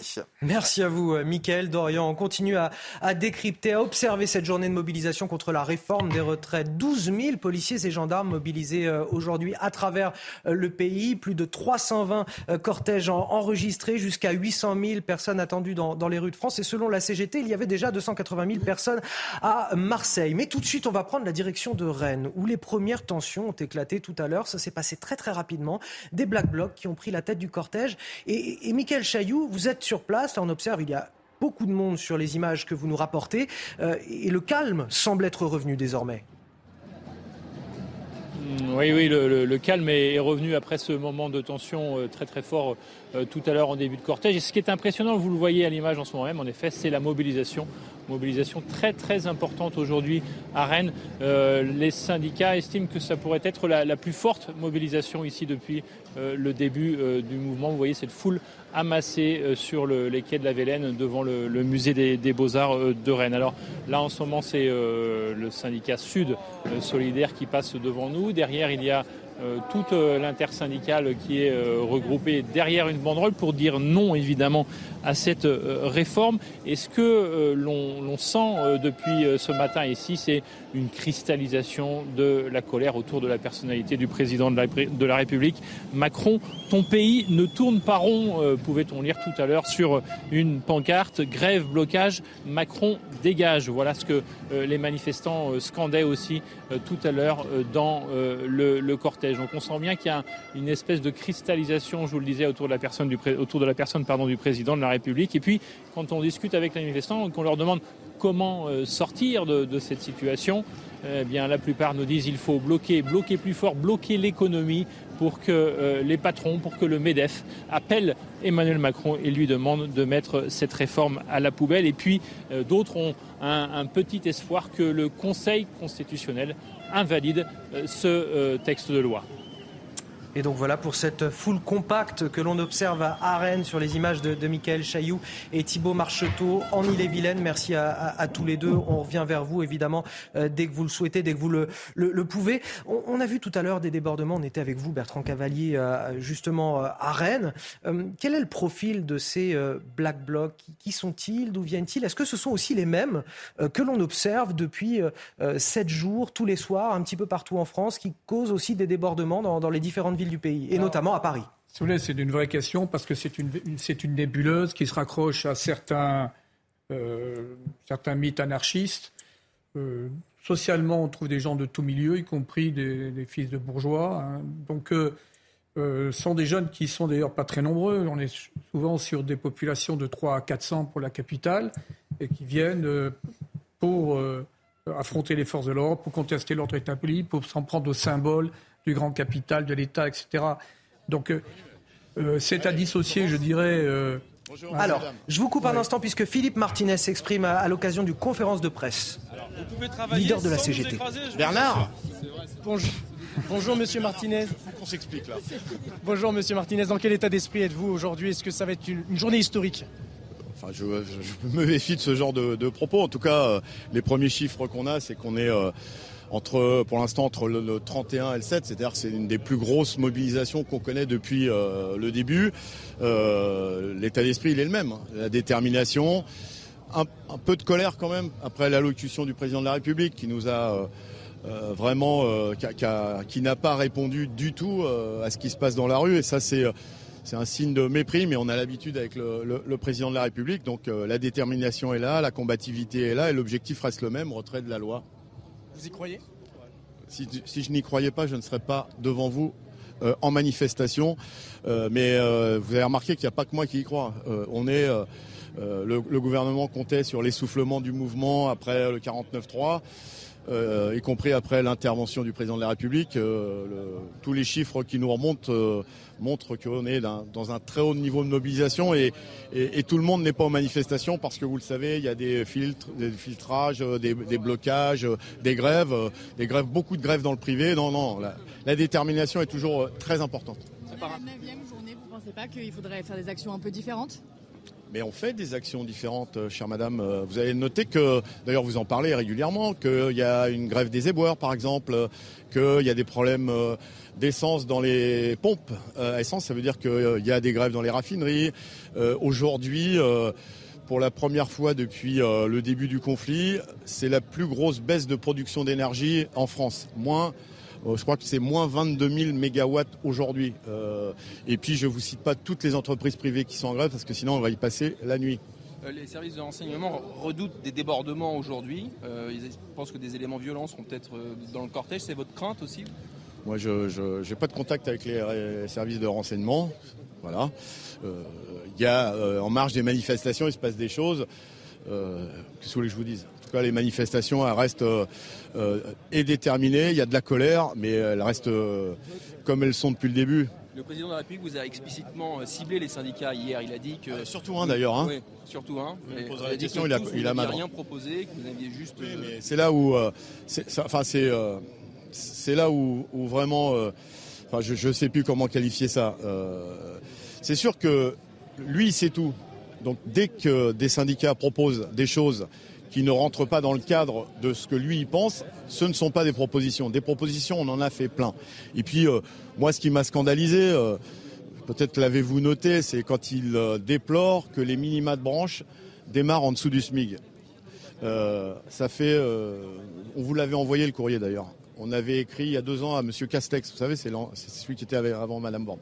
On lui avait dit 75% des minima de branche démarrent en dessous du SMIC, il faut faire quelque chose. Et d'ailleurs, on avait proposé qu'il y ait une loi qui prévoit qu'à chaque augmentation du SMIC, les minima de branche automatiquement soient relevés au niveau du SMIC, ce qui n'empêche pas les négociations de branche.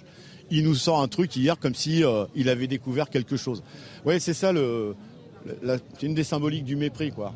Monsieur Martinez, c'est sans doute votre euh, dernière manifestation en tant que secrétaire général. de la CGT. C'est euh, peut-être pas juste non plus. Vous souhaiteriez passer et qu'est-ce que vous souhaitez à l'intersyndicale? Euh, j'ai pas de message à faire passer, je suis pas grand gourou ou grand gana. Hein. Euh, moi, ce que je constate, c'est que quand il y a unité syndicale, euh, et tout le monde a fait le constat, il y a beaucoup de monde qui est mobilisé, ça donne confiance. Euh, je pense que c'est certainement sur d'autres sujets, c'est des choses à poursuivre. parce que si on a des points de différence avec les autres organisations syndicales et pour ne pas la citer avec euh, le monsieur qui est à côté, euh, la CFDT, euh, on a beaucoup de choses en commun. Et à chaque fois qu'on a un objectif commun, bah, on fait la démonstration que ça donne confiance au monde du travail et ça permet d'énormes mobilisations. Depuis une semaine, il y a quand même pas mal de, mobilisations spontanées avec parfois des heurts. Est-ce que ça vous inquiète cette colère qui est en train de monter? Est-ce que vous dites, vous appelez au calme ou est-ce que vous renvoyez la faute sur le, sur le, sur le gouvernement Plusieurs choses. Premièrement, il y a eu beaucoup de choses d'organisées. Euh, voilà. Ce qui n'est pas organisé, c'est assez marginal. Euh, à, l'issue des manifestations, ça j'en conviens, mais comme ça peut arriver dans celle-ci, euh, il se passe des choses. Mais par exemple ce week-end, 95% des choses qui ont été faites ont été organisées par les organisations syndicales. donc après, euh, on a écrit euh, de façon solennelle au président de la République, mais là aussi, il n'a pas dû lire le courrier euh, jusqu'au bout. On a évoqué, c'est écrit noir sur blanc, situation explosive. Ça veut dire ce que ça veut dire. Il s'en fout. Donc voilà. Quel regard portez-vous sur les manifestations qui émaillent les rues de la capitale et les rues de certaines grandes villes depuis ces derniers soirs? C'est la symbolique de ce qu'on a écrit au président de la République, situation explosive. Euh, il y a une grande colère. Euh, après, euh, il y, a une grande colère, il y a des jeunes. je pense qu'ils ont, ils étaient occupés avec leurs études. il y a eu des partiels, etc. Ils nous l'avaient dit d'ailleurs. il y a les inscriptions euh, sur Parcoursup, il y a eu le bac, euh, mais les jeunes sont concernés j'ai noté euh, depuis aujourd'hui, par exemple, dans les manifestations, il y a beaucoup de lycéens, beaucoup d'étudiants, il y a des facs qui sont bloqués. c'est plutôt une bonne chose. Après, on fait beaucoup, mais c'est sûrement une stratégie du gouvernement. De, de, mettre en avant des incidents que je ne nie pas que vous savez c'est pas notre on, ne partage pas ce genre de truc. Euh, il y a beaucoup, euh, il y a des incidents, mais euh, faire une généralisation de quelques incidents, c'est pas la réalité. Et quand le président de la République compare les mobilisations en France à ce qui s'est passé aux États-Unis, ou au Brésil, c'est de la provocation une fois de plus. C'est assimiler ceux qui manifestent pour leurs droits à, à l'extrême droite, ce qu'on a connu au Brésil. Et ça, c'est de la provocation et ça ne, euh, ça ne fait pas en sorte que ça, se calme. Dernière chose, c'est qu'effectivement, euh, je pense que le ministre de l'Intérieur et le président de la République ont donné des ordres à la police pour que il soit plus énergique, on va dire ça poliment. Et, vous avez noté, et d'ailleurs on n'est pas les seuls à dénoncer, euh, euh, la, Ligue des droits de l'homme, euh, le, syndicat de la magistrature, le syndicat des avocats de France, même la défenseur des droits qui est sous la responsabilité de la Première ministre, a critiqué un certain nombre d'interventions policières et notamment des arrestations arbitraires. Je crois que même l'ambassade d'Australie me semble à protester parce que deux jeunes étudiants australiens ont été arrêté de façon plus qu'arbitraire. En faisant cette comparaison, le... Euh, avec des, étiquettes syndicales justement pour éviter ces manifestations un peu improvisées, spontanées. Vous allez me vexer là. Plus que ce qu'on fait. On va essayer, mais on fait déjà beaucoup, madame. Hein. En faisant la comparaison, le président de la République a acheté de l'huile sur le feu, selon vous? Euh, bah, Selon, pas que selon moi, hein, selon tout le monde. Enfin, toutes les organisations syndicales ont eu, avec des mots différents, les mêmes réactions. Oui, il a, il a, quand il y a un tel conflit, euh, le rôle du président de la République, c'est de calmer le jeu. hier, il a eu la volonté, peut-être que c'est de la maladresse, peut-être, mais il a eu la volonté. en tout cas, il a, il a jeté un bidon d'essence sur le feu, pas de l'huile, un bidon d'essence. Et ça va se voir aujourd'hui? Écoutez, la mobilisation, je vous le dis, elle est importante, très importante. Euh, on n'a pas encore tous les chiffres, mais le premier retour que j'ai, c'est euh, on est presque au niveau du 7 mars. Merci à vous et bon courage à vous. dans cette période euh, qui se déroule le soir de façon pacifique, en journée avec des barrages filtrants, de l'information et qui vont continuer à se dérouler. Mais il y en a besoin de temps forts nationaux et donc on verra ce soir comment on fait. Je crois que le Conseil constitutionnel est saisi sur deux choses. Il est déjà d'abord saisi sur la loi et sa constitutionnalité, sous deux angles, les mesures qui sont dedans, mais aussi le processus parlementaire. Et donc, euh, moi, j'attends que le Conseil constitutionnel fasse son travail, euh, et il le fera, je suis sûr, j'ai confiance en lui, euh, pour expliquer ce qui est constitutionnel ou pas, à la fois dans le contenu et dans le, processus adopté pour faire adopter cette loi. Puis le deuxième point sur lequel le Conseil constitutionnel est, saisi, c'est cette initiative de référendum d'initiative partagée. Je crois que c'est une énorme porte de sortie. Je crois que c'est la possibilité de mettre sur pause et de se dire on va, avec ce référendum d'initiative partagée, bah, voir s'il y a les 4 et, quelques millions de signatures qui permettent d'aller euh, à la consultation des citoyens. Et je pense qu'à un moment où euh, tout le monde s'inquiète euh, d'une forme de, blocage, ce serait une forme de déblocage. Donc euh, voilà, c'est ces deux attentes-là qu'on a à l'égard du Conseil constitutionnel. je suis trop respectueux de, cette institution pour lui, lui dire ce qu'il a à faire. Et en plus, je serais incompétent sur le domaine juridique. Mais ce, que, ce qui est sûr, c'est qu'aujourd'hui, le Conseil constitutionnel est au centre des préoccupations et au cœur du, au cœur du sujet d'honneur euh, avec cette manifestation aujourd'hui. Qu'est-ce que vous dites bah, je dis qu'il faut, faut, venir nous voir s'il y en a qui pensent ça. Mais je ne sais pas qui c'est, il y en a qui pensent que c'est un baroud d'honneur. Un baroud d'honneur avec une mobilisation qui sera sans doute parmi les plus puissantes et qui sera sans doute au-dessus de tout ce qui s'est fait depuis le début des années 90, c'est un sacré baroud d'honneur. Donc euh, non, je crois que c'est euh, l'expression, y compris après le 49-3 et après l'expression du président de la République, une contestation qui, persiste, qui s'ancre aujourd'hui dans le monde du travail durablement et euh, le besoin d'exprimer, d'exprimer ça dans la rue de façon pacifique. Donc on décidera ensemble ce qu'on fera ce soir. Mais voilà, ça fait depuis le début, on nous dit qu'on n'allait pas rester ensemble dans l'unité syndicale. On nous dit que peut-être il y a un déclin de la mobilisation. Je peux vous dire aujourd'hui, il y a un regain de la mobilisation par rapport à la dernière fois des blocages, de barrages filtrants depuis ce matin, euh, notamment avec des, participations de, syndicats. Est-ce que vous l'analysez comme une amplification du mécontentement?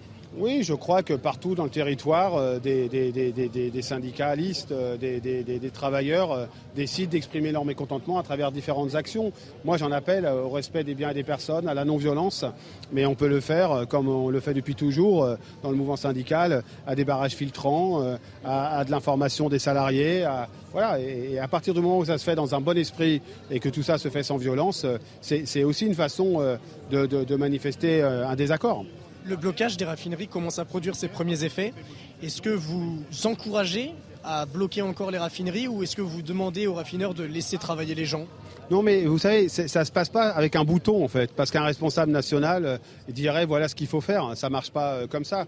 La CFDT n'est pas impliquée dans le blocage des raffineries. Ce n'est pas à moi de donner euh, des conseils aux autres organisations euh, syndicales. Ce qui est sûr, c'est que jusqu'au bout, il va falloir garder l'opinion. Euh, je l'ai dit depuis le début, c'est notre pépite. L'opinion est, encore largement en accord avec le mouvement social, largement en désaccord avec cette réforme. Pour le garder, il faut des actions non violentes et qui n'handicapent pas le quotidien des citoyens. Voilà, donc chacun va faire en fonction de, de, ce qu'ils pensent bon, mais euh, je, resterai toujours sur cette ligne. À travers les lignes, là, on se rend compte qu'en fait, vous êtes un peu contre ces blocages de raffinerie finalement. Non, mais vous ne me ferez pas m'exprimer là-dessus. Je vous ai dit, la CFDT n'est pas dans les blocages de raffinerie. Ce n'est pas moi qui vais donner des consignes à des, à, des militants syndicaux qui ne sont pas de mon organisation. Ce que je sais, je le répète et je le dis ça, je dis ça, c'est que nous voulons des actions qui soient non violentes, qui respectent les biens et les personnes, quelles que soient leurs opinions y compris je condamne les attaques contre les parlementaires qui ont pu euh, se produire. C'est inacceptable. Euh, mais euh, aujourd'hui, dans tout un tas de territoires, il y a des militants syndicaux qui expriment leur désaccord avec leur réforme, la réforme des retraites de façon pacifique et respectueuse des biens et des personnes. Bah voilà. Monsieur Berger, est-ce que vous avez encore un infime espoir qu'Emmanuel Macron bouge, qu'il change de posture et de discours? Bah Écoutez, sinon on ne serait pas là. Mais je crois. Vous savez, oui, mais je crois qu'aujourd'hui, ce qui, euh, qui s'exprime dans la rue, c'est le, monde du travail, dans sa profondeur, dans sa réalité, et qu'hier, on n'a pas entendu parler des travailleurs. On a entendu parler euh, de nécessités budgétaires, on a entendu parler euh, d'objectifs et de comportements politiques, mais on n'a pas entendu parler de la vie des travailleurs euh, réellement. Et là, c'est encore ça qui s'exprime aujourd'hui. Il faut l'écouter. On ne peut pas faire autre chose que lancer un appel solennel à mettre sur pause et sur pause, ça permettra de reposer les affaires, de discuter, puisqu'on veut le discuter, c'est une très bonne chose, d'usure du travail, allons-y, d'emploi des seniors, allons-y. et pour tous ces sujets-là, bah, il faut d'abord mettre sur pause cette réforme des retraites écouté aujourd'hui plus que les huit dernières manifestations Parce qu'aujourd'hui, il y a sans doute euh, plus d'un million de personnes dans les rues, euh, selon les chiffres euh, qui sortiront de la police, j'espère, si on n'est pas sur des chiffres. voilà, donc je ne sais pas combien il y aura de personnes. Ce que je peux vous dire, c'est que c'est plus fort que le 31. Donc c'est vraiment encore une très grosse mobilisation partout où ça nous remonte. Et on peut se dire que c'est unique, une fois une loi adoptée même si c'est par le 49.3, c'est unique qu'il y a autant de gens qui, qui croient qu'on puisse encore peser aujourd'hui sur les choix politiques de notre pays de conserver euh, l'opinion publique euh, de votre côté. Est-ce que vous partagez la même position avec Philippe Martinez qui se trouve à 1m50 de vous? Mais oui, vous allez essayer jusqu'au bout, mais il reste plus beaucoup de temps, mais vous allez essayer jusqu'au bout de faire de montrer qu'on n'est pas, euh, pas dans la même organisation syndicale, on le sait. On n'a pas les mêmes pratiques syndicales parfois, on le sait, on n'a pas les mêmes, les mêmes analyses sur tout. Mais depuis le début, à 8, à 8 organisations syndicales, on est unis, on est dans le comportement entre nous irréprochable, c'est-à-dire on décide ensemble, et donc on continuera. Et je ne crois pas qu'il y aura le moindre coin entre nous. Il y a évidemment des cultures syndicales qui sont différentes, qui se respectent. Et euh, on n'essaye pas de changer les autres, on essaye d'agir ensemble. Concernant cette manifestation à Paris, les services de renseignement craignent euh, des débordements. Est-ce que vous redoutez des difficultés dans le maintien de l'ordre? Oui, je le redoute, comme ici, comme partout. C'est pas toujours simple ailleurs en province, hein, ce qui nous remonte. mais j'en appelle au calme et à la mesure de tout le monde de, ceux qui pourraient tourner autour des manifestants, qui sont, je le rappelle, pas souvent des militants syndicaux, ni des travailleurs euh, et travailleuses qui manifestent contre la réforme des retraites, et puis de côté aussi la façon dont, va s'exercer le maintien de l'ordre. Mais je, crois vraiment qu'il faut des manifestations pacifiques et, du calme et pas de violence. Est-ce que la jeunesse est là aujourd'hui, M. Berger? Dans ce qui nous remonte, il y a un peu plus de jeunes dans les cortèges qu'il y en avait précédemment. Euh, c'est encore un peu tôt pour le dire. Mais euh, effectivement, euh, il nous remonte euh, ailleurs en France une présence de jeunes plus importante. Merci.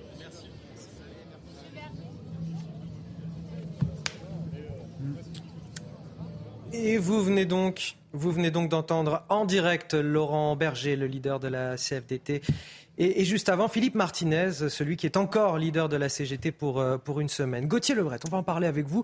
Ils ont mis un petit peu les pieds dans le plat tous les deux. La question qu'on se pose depuis le début de cette émission, c'est de savoir s'il s'agit là d'un baroud d'honneur, d'un bouquet final finalement, un étiolement euh, de cette contestation sociale d'ici le week-end, c'est en tout cas ce qu'espère bien sûr le gouvernement, ou alors, ou alors au contraire, euh, Emmanuel Macron attise la colère. On vient d'entendre d'ailleurs Philippe Martinez nous dire il y a quelques minutes, c'est pas de l'huile sur le feu qu'il a mis, mais un bidon d'essence. Là, on assiste à un regain de la mobilisation, puisque je vous rappelle qu'avant l'usage du 49.3, les deux précédentes mobilisations étaient à l'essoufflement. Donc il y a eu l'utilisation du 49.3, il y a eu l'interview hier euh, du président de la République jugée par beaucoup euh, de Français et par les leaders syndicaux euh, méprisante. Et puis il y a eu les petites phrases rapportées devant les parlementaires à l'Élysée. C'est une victoire, le rejet des deux motions de censure, et la foule illégitime. Alors certes, il fait la différence entre foule et peuple, entre factieux et ceux qui manifestent pacifiquement aujourd'hui euh, dans la rue, mais il y a quand même une ambiguïté, parfois un amalgame fait par le président euh, de la République, une ambiguïté entretenue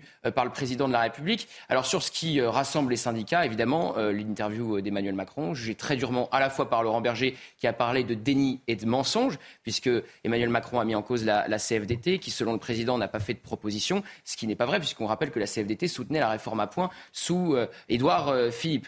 Et puis Philippe Martinez, qui a dit hier que c'était, je le cite, du foutage de gueule, l'interview présidentielle. Et on l'a réentendu. Foutage de gueule et du mépris pour des millions de personnes qui manifestent. Voilà. Et par contre, ce qui dissocie les deux hommes, c'est le mode d'action. On voit bien que Laurent Berger, il est préoccupé. Il ne veut pas perdre l'opinion des Français. Pour le moment, l'opinion des Français, elle est euh, très farouchement derrière les syndicats et très farouchement opposée, cette Français sur 10, ça, ça n'a pas bougé, à cette réforme des retraites. Donc il y a, euh, depuis le début d'ailleurs, des divergences sur le mode d'action, sur euh, les blocages des raffineries, sur descendre sur les voies à Gare de Lyon, par exemple. Laurent Berger n'aime pas tellement ce modus operandi. Alors que Philippe Martinez, pour Philippe Martinez, pour que le président eh bien, cède, faut des blocages et des blocages dans la durée. Donc on voit que les deux hommes sont, euh, depuis le départ, côte à côte, mais il y a quand même des dissonances sur le mode d'action, et c'est très intéressant. Et je pense par contre que du côté de l'Élysée, on minimise, pour ne pas dire on sous-estime la mobilisation d'aujourd'hui et des euh, jours euh, précédents. Pour l'Elysée, par exemple, ce qui se passe dans les rues de France, c'est donc des factieux, je reprends le terme employé par le président de la République, alimenté par la France insoumise et par Jean-Luc Mélenchon. Et le pari de l'Elysée depuis le départ, c'est celui du pourrissement. L'Elysée espère que face aux violences, face au blocage, au bout d'un moment, les Français en aient marre et demandent au président quelque part d'incarner l'ordre. Ses opposants lui répondront que depuis qu'il est président, c'est pas l'ordre qui règne, mais le désordre. Alors que nous euh, dit le spécialiste de l'économie et du dialogue social, Éric de Riedmaten. juste ajouter un mot, c'est que euh, la CFDT, c'est vrai, euh, aurait pu être un allié hein, pour, pour l'Élysée. C'est même dommage d'ailleurs que Emmanuel Macron n'ait pas compté sur lui pour avancer, pour faire des contre-propositions, parce qu'elles sont réelles. En revanche, pour la CGT, il ne faut pas se tromper.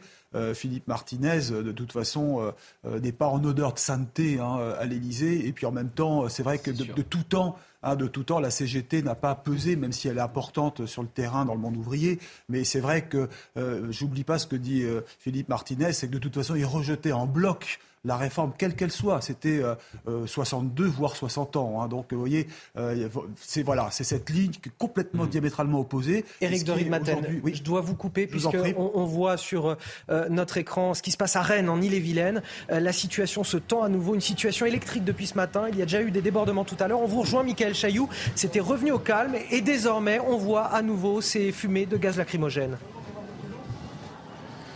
Oui, à nouveau un moment de tension puisque les manifestants, si vous voulez, tentent maintenant euh, de rejoindre le, centre-ville historique qui se trouve sur la droite de l'image, là où euh, vous voyez le, canon à eau actuellement euh, à l'image. En fait, deux canons à eau qui sont de chaque côté de cette grande artère en centre-ville et les manifestants donc, qui voudraient rejoindre le centre historique de Rennes, mais vous voyez que les canons à eau sont en action pour éviter euh, tout mouvement. Ce que je voulais vous dire également, qui est très important, c'est que on a eu un premier chiffre de mobilisation de la préfecture d'Ille-et-Vilaine qui annonce plus de 22 000 manifestants aujourd'hui. C'est une des plus fortes mobilisations dans la capitale bretonne depuis le début du mouvement, puisqu'on était à, 23 000 le 31 janvier ou 25 000 le 11 février. Donc ça serait la, la troisième plus forte mobilisation si on en croit les chiffres de la préfecture, 22 200 manifestants annoncés par la préfecture, 35 000 selon euh, le syndicat euh, Force ouvrière. Toujours cette, euh, évidemment ce jeu de, pronostic entre les deux. voilà, donc tout le monde, vous voyez donc la place est inondée de gaz lacrymogènes et deux canons à eau qui sont en action pour essayer de tenter de repousser les manifestants qui essaient de, de joindre le centre-ville historique de Rennes. Merci à vous, euh, Michael Chailloux. Merci également à, Thibault Marcheteau. Faites bien attention à vous, évidemment, dans ce euh, cortège à Rennes. Cortège un petit peu plus compliqué que les autres pour le moment. On l'a vu où les premières tensions ont éclaté depuis déjà euh, une bonne heure. voilà, tantôt un retour au calme, tantôt une atmosphère assez électrique avec des gaz lacrymogènes. Quelle est la, en quelques mots, quelle est la difficulté principale pour les forces de l'ordre lorsqu'elles sont confrontées à ce type d'événement, Bertrand Cavalier? La, la difficulté, c'est évident que les Black Blocs, les éléments ultras se rassemblent à une forme, une forme de, masse qui après est capable d'agir de façon euh, beaucoup plus agressive euh, contre les forces de l'ordre. Donc euh, l'impératif qui va s'imposer également à Paris cet après-midi, c'est d'éviter tout regroupement de ces ultras de façon à leur interdire toute liberté d'action. Ah, c'est ça maintenant vraiment la préoccupation première, sachant qu'en fait les manifestations se déroulent correctement. Là, vous avez 95% des, participants qui sont calmes, qui expriment leurs revendications. Le problème, c'est cette, euh, cette, minorité. Et là, vous avez euh, un mode d'action classique des, euh, des forces de l'ordre qui consiste à utiliser les, gaz lacrymogènes pour maintenir à distance, tout en pouvant combiner avec des actions, hein, de, des actions offensives s'il faut interpeller des personnels. Donc ça, permet de relancer la manifestation classique. donc dans ces cas-là, l'administration est stoppée. Toute façon, elle a un itinéraire qui a, été arrêté avant. Elle doit suivre cet itinéraire. Donc il y a une canalisation euh, des, flux hein, et bien entendu euh, cette vigilance et cette intervention au, plus tôt pour pouvoir prévenir le regroupement des éléments les, plus violents. C'est ça aujourd'hui le maintien de l'ordre. Si vous nous rejoignez sur CNews, il est 13h30. Bienvenue dans Midi News. Tout de suite, c'est l'heure du rappel de l'actualité à 13h30. Et c'est avec vous, Somaya Labidi. Le secrétaire général de la CGT tire à boulet rouges sur Emmanuel Macron avant le départ euh, du cortège parisien. Philippe Martinez est revenu euh, sur l'allocution du président. Hier, il n'a pas répondu à la rue selon le syndicaliste qui prévient que la situation est explosive et la colère est grande. Des heures ont éclaté à Rennes aux alentours de midi 40. Les forces de l'ordre ont procédé à des jets de gaz lacrymogène. Les manifestants ont répliqué avec des pavés et en créant des barricades avec des poubelles qui se à proximité. Des tensions qui sont toujours en cours. Et puis ces images à présent de la gare de Lyon à Paris. De nombreux manifestants ont envahi les voies ferrées, fumigènes à la main et banderoles à l'effigie de la CGT. Pour ce neuvième jour de mobilisation contre la réforme des retraites, la contestation prend donc de multiples visages, comme vous pouvez le voir sur ces images. Et on suit donc sur CNews en direct cette neuvième journée de mobilisation contre la réforme des retraites avec près de, de 800 000 personnes attendues euh, dans les rues de France selon les services de renseignement. Un cortège euh, parisien qui s'élance à 14h de la place de la Bastille, là où on attend jusqu'à 70 000 personnes. Et on va rejoindre euh, sur place Régine Delfour. Vous êtes du côté du boulevard Beaumarchais. C'est non loin le boulevard Beaumarchais, hein, de la place de la Bastille, d'où doit s'élancer le cortège dans quelques minutes? C'est cela, Anthony. Nous sommes à l'angle de la rue du Chemin Vert et du boulevard Beaumarchais. C'est à peu près à 400 mètres de la place de la Bastille. Et dans moins d'une demi-heure, vous l'avez dit, le cortège va s'élancer. Comme vous pouvez le voir sur les images de Charles Pousseau, il y a beaucoup, beaucoup de monde, une foule assez hétéroclite, hein, énormément de salariés, des divers, euh, que ce soit euh, de la SNCF, de l'énergie, des enseignants, du milieu de la santé, des retraités aussi. On a vu aussi beaucoup de retraités et puis des jeunes. Alors le message à Paris est exactement le même qu'à Rennes ou à Marseille. Ils ne comprennent pas ce mépris d'Emmanuel Macron à leur rencontre. On entend démission Emmanuel Macron, on entend aussi sors de ta tour d'ivoire, viens voir, écoute ce que le peuple te dit. La, dernière, on est à une semaine, jour pour jour, de l'enclenchement du 49-3. Hier, il y avait l'intervention du président au journal télévisé qui a été aussi vécu comme un affront, comme un mépris. Et ça a encore recristallisé encore toute l'attention sur lui. Ils veulent, ils veulent tout simplement qu'il parte. Ils veulent aussi le retrait de cette, de cette réforme, même si elle a été adoptée au Parlement. Ils nous disent qu'ils iront jusqu'au bout, jusqu'au bout de ce retrait, Anthony. Merci Régine Delfour, merci également à Charles Pousseau qui est derrière la caméra. On l'observe sur ces images, évidemment, atmosphère plus détendue là pour le coup dans le cortège parisien, bien plus détendue qu'à Rennes. On verra ce qu'il en sera dans le courant de l'après-midi. Je voudrais qu'on revienne, puisque c'est à Paris que tout à l'heure se sont exprimés les leaders syndicaux, Laurent Berger et euh, Philippe Martinez, leaders euh, respectivement de la CFDT et de, la CGT. On va revenir avec vous là-dessus, euh, Gauthier Lebret. Ils ont évoqué tous les deux, et, et c'est ce qu'ont évoqué également d'ailleurs nos, nos, envoyés spéciaux, nos reporters dans les différentes régions de France, et qu'il y a plus de jeunes.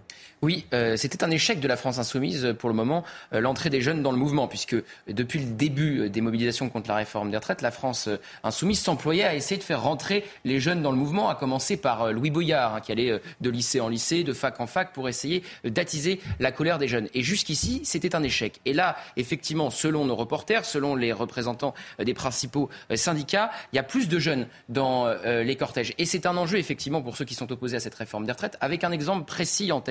Le CPE, contrat première embauche. Parce que c'est la jeunesse, à l'époque, qui avait fait reculer le gouvernement de Dominique de Villepin sous euh, Jacques Chirac. Je rappelle que la loi avait été euh, votée et Jacques Chirac avait fait le choix de la retirer juste avant de la promulguer. On est pile à cet instant-là, aujourd'hui, sur cette réforme des retraites. On est juste avant la promulgation, puisqu'elle est au Conseil constitutionnel.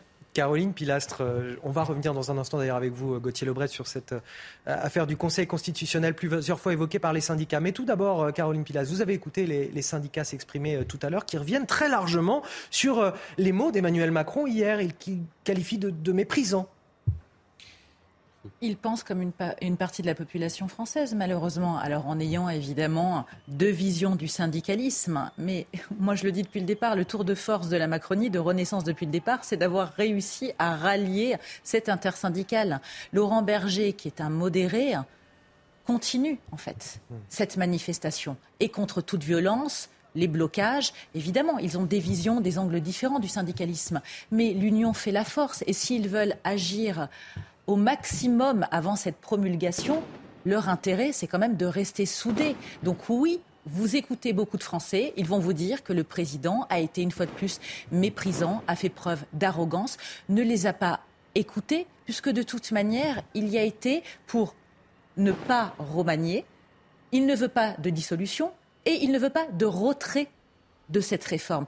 Donc d'un autre côté, on se demande à quoi a servi cet exercice de style à 13 heures. Il voulait initialement parler au territoire, aux gens qui rentrent déjeuner, mais pour ne rien leur dire à l'arrivée. Mm. Donc pour moi, ça a été contre-productif et c'est ça qui fait qu'actuellement, on est en train de remettre, enfin, l'exécutif est en train de remettre une pièce dans la machine en termes d'exaspération de la population. sur le feu, comme dit Je ne euh, dirais pas ça parce que je n'aime pas la violence, mais en tout cas, il n'a pas réussi à atténuer la colère, à apaiser, et il n'a rien compris en fait à cette protestation. Alors, rapidement, Gauthier Levret et ensuite Paul Je peux vous dire à quoi ça a servi cette euh, interview euh, dans l'esprit du chef de l'État et de l'Élysée hier à parler à son électorat, à rassurer son électorat, à savoir une grande partie des retraités qui regardent euh, le journal de 13h, de TF1 et, et qui se demandent comment on va financer leur retraite. Exact. Alors, comment on va financer leur retraite? On rappelle que cette réforme n'impacte pas les retraités. Donc, ils sont majoritairement favorables à cette réforme selon l'IFOP, puisque je rappelle que l'un des grands arguments du président de la République et de l'exécutif, c'est de dire on va demander aux Français de travailler deux ans de plus parce qu'on va pas augmenter euh, les cotisations et on va pas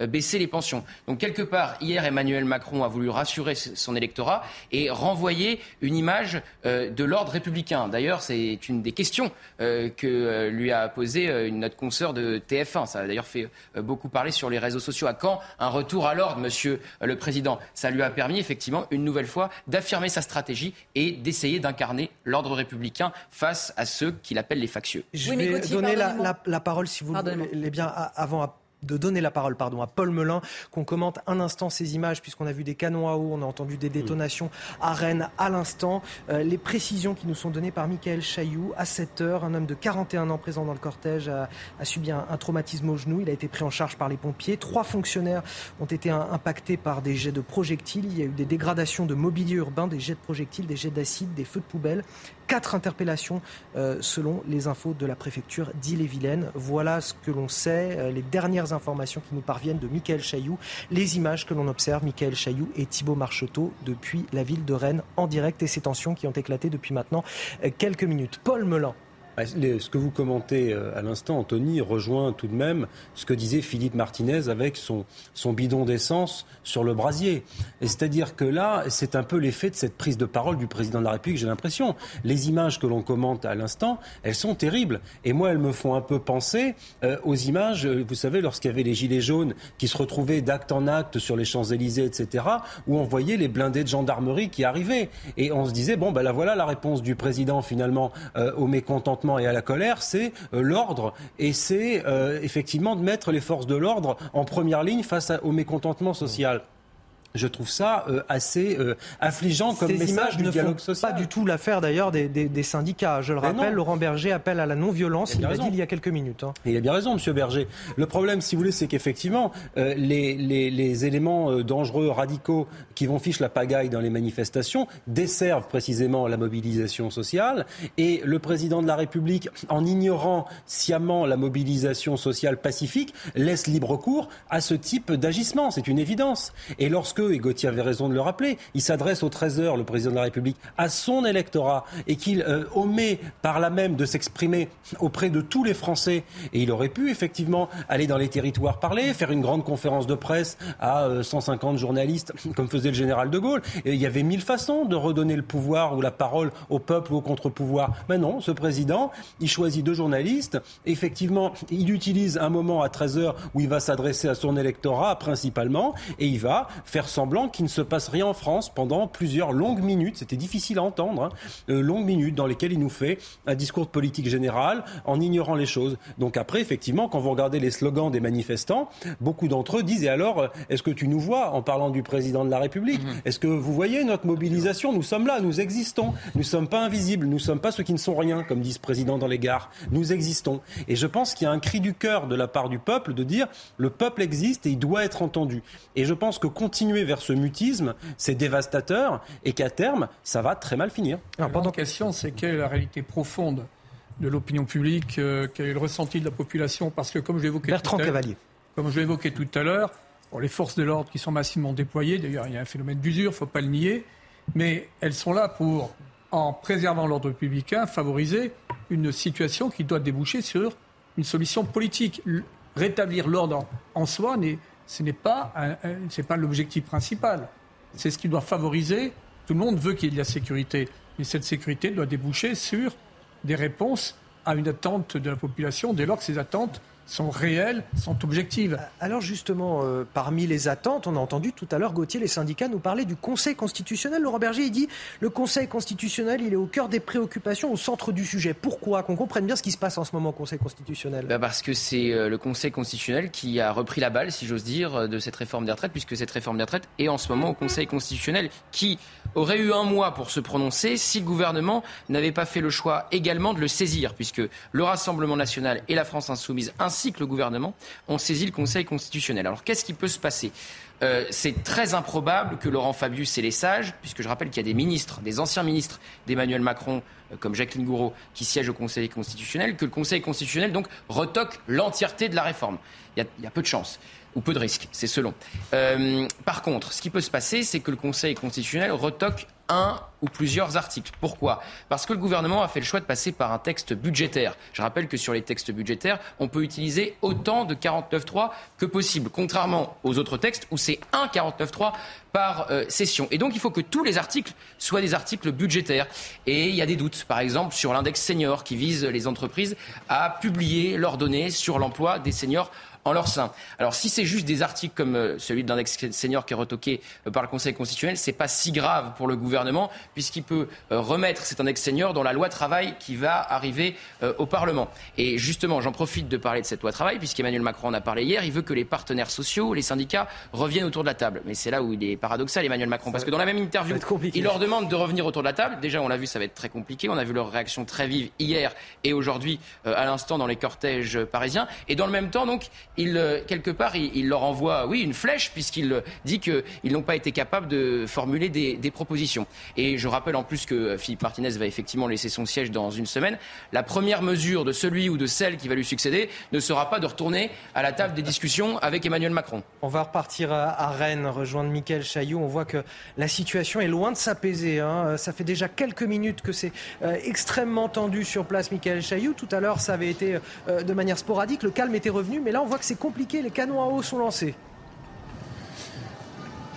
Les canons à eau sont en action parce que si vous voulez, euh, il y a eu euh, la volonté, euh, là on le voit l'image en fait, c'est l'intersyndicale qui essaye de, continuer le défilé de cette manifestation.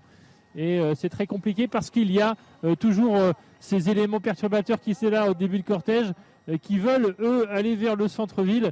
Donc il y a un peu une petite confusion entre d'un côté l'intersyndicat, les gens qui sont là pour manifester contre cette réforme, euh, qui veulent continuer euh, le défilé, et puis euh, ces éléments perturbateurs qui sont là pour essayer d'en découdre avec les forces de l'ordre et de rejoindre le, centre-ville de Rennes. D'où, depuis quelques minutes, ces échanges très, très tendus des, jets de gaz lacrymogènes, bien sûr, avec deux canons à eau en action ici au centre-ville de Rennes, et de l'autre des manifestants qui lancent des pavés. On a vu des pavés tout à l'heure euh, la préfecture parle de jet d'acide. Euh, voilà ce qu'on voit ici avec, euh, en effet, vous voyez, un moment un peu plus compliqué dans ce cortège rennais qui essaye maintenant de, progresser, de continuer la manifestation. Dernier élément factuel très important, la préfecture a compté plus de 22 000 manifestants ici à Rennes aujourd'hui. C'est l'une des plus fortes mobilisations euh, depuis le début du mouvement. Ce serait la, troisième plus forte mobilisation depuis le mouvement, depuis le début du mouvement, avec des messages qui, de colère qui, qui, se, qui se cristallisent autour de la personnalité du président de la République.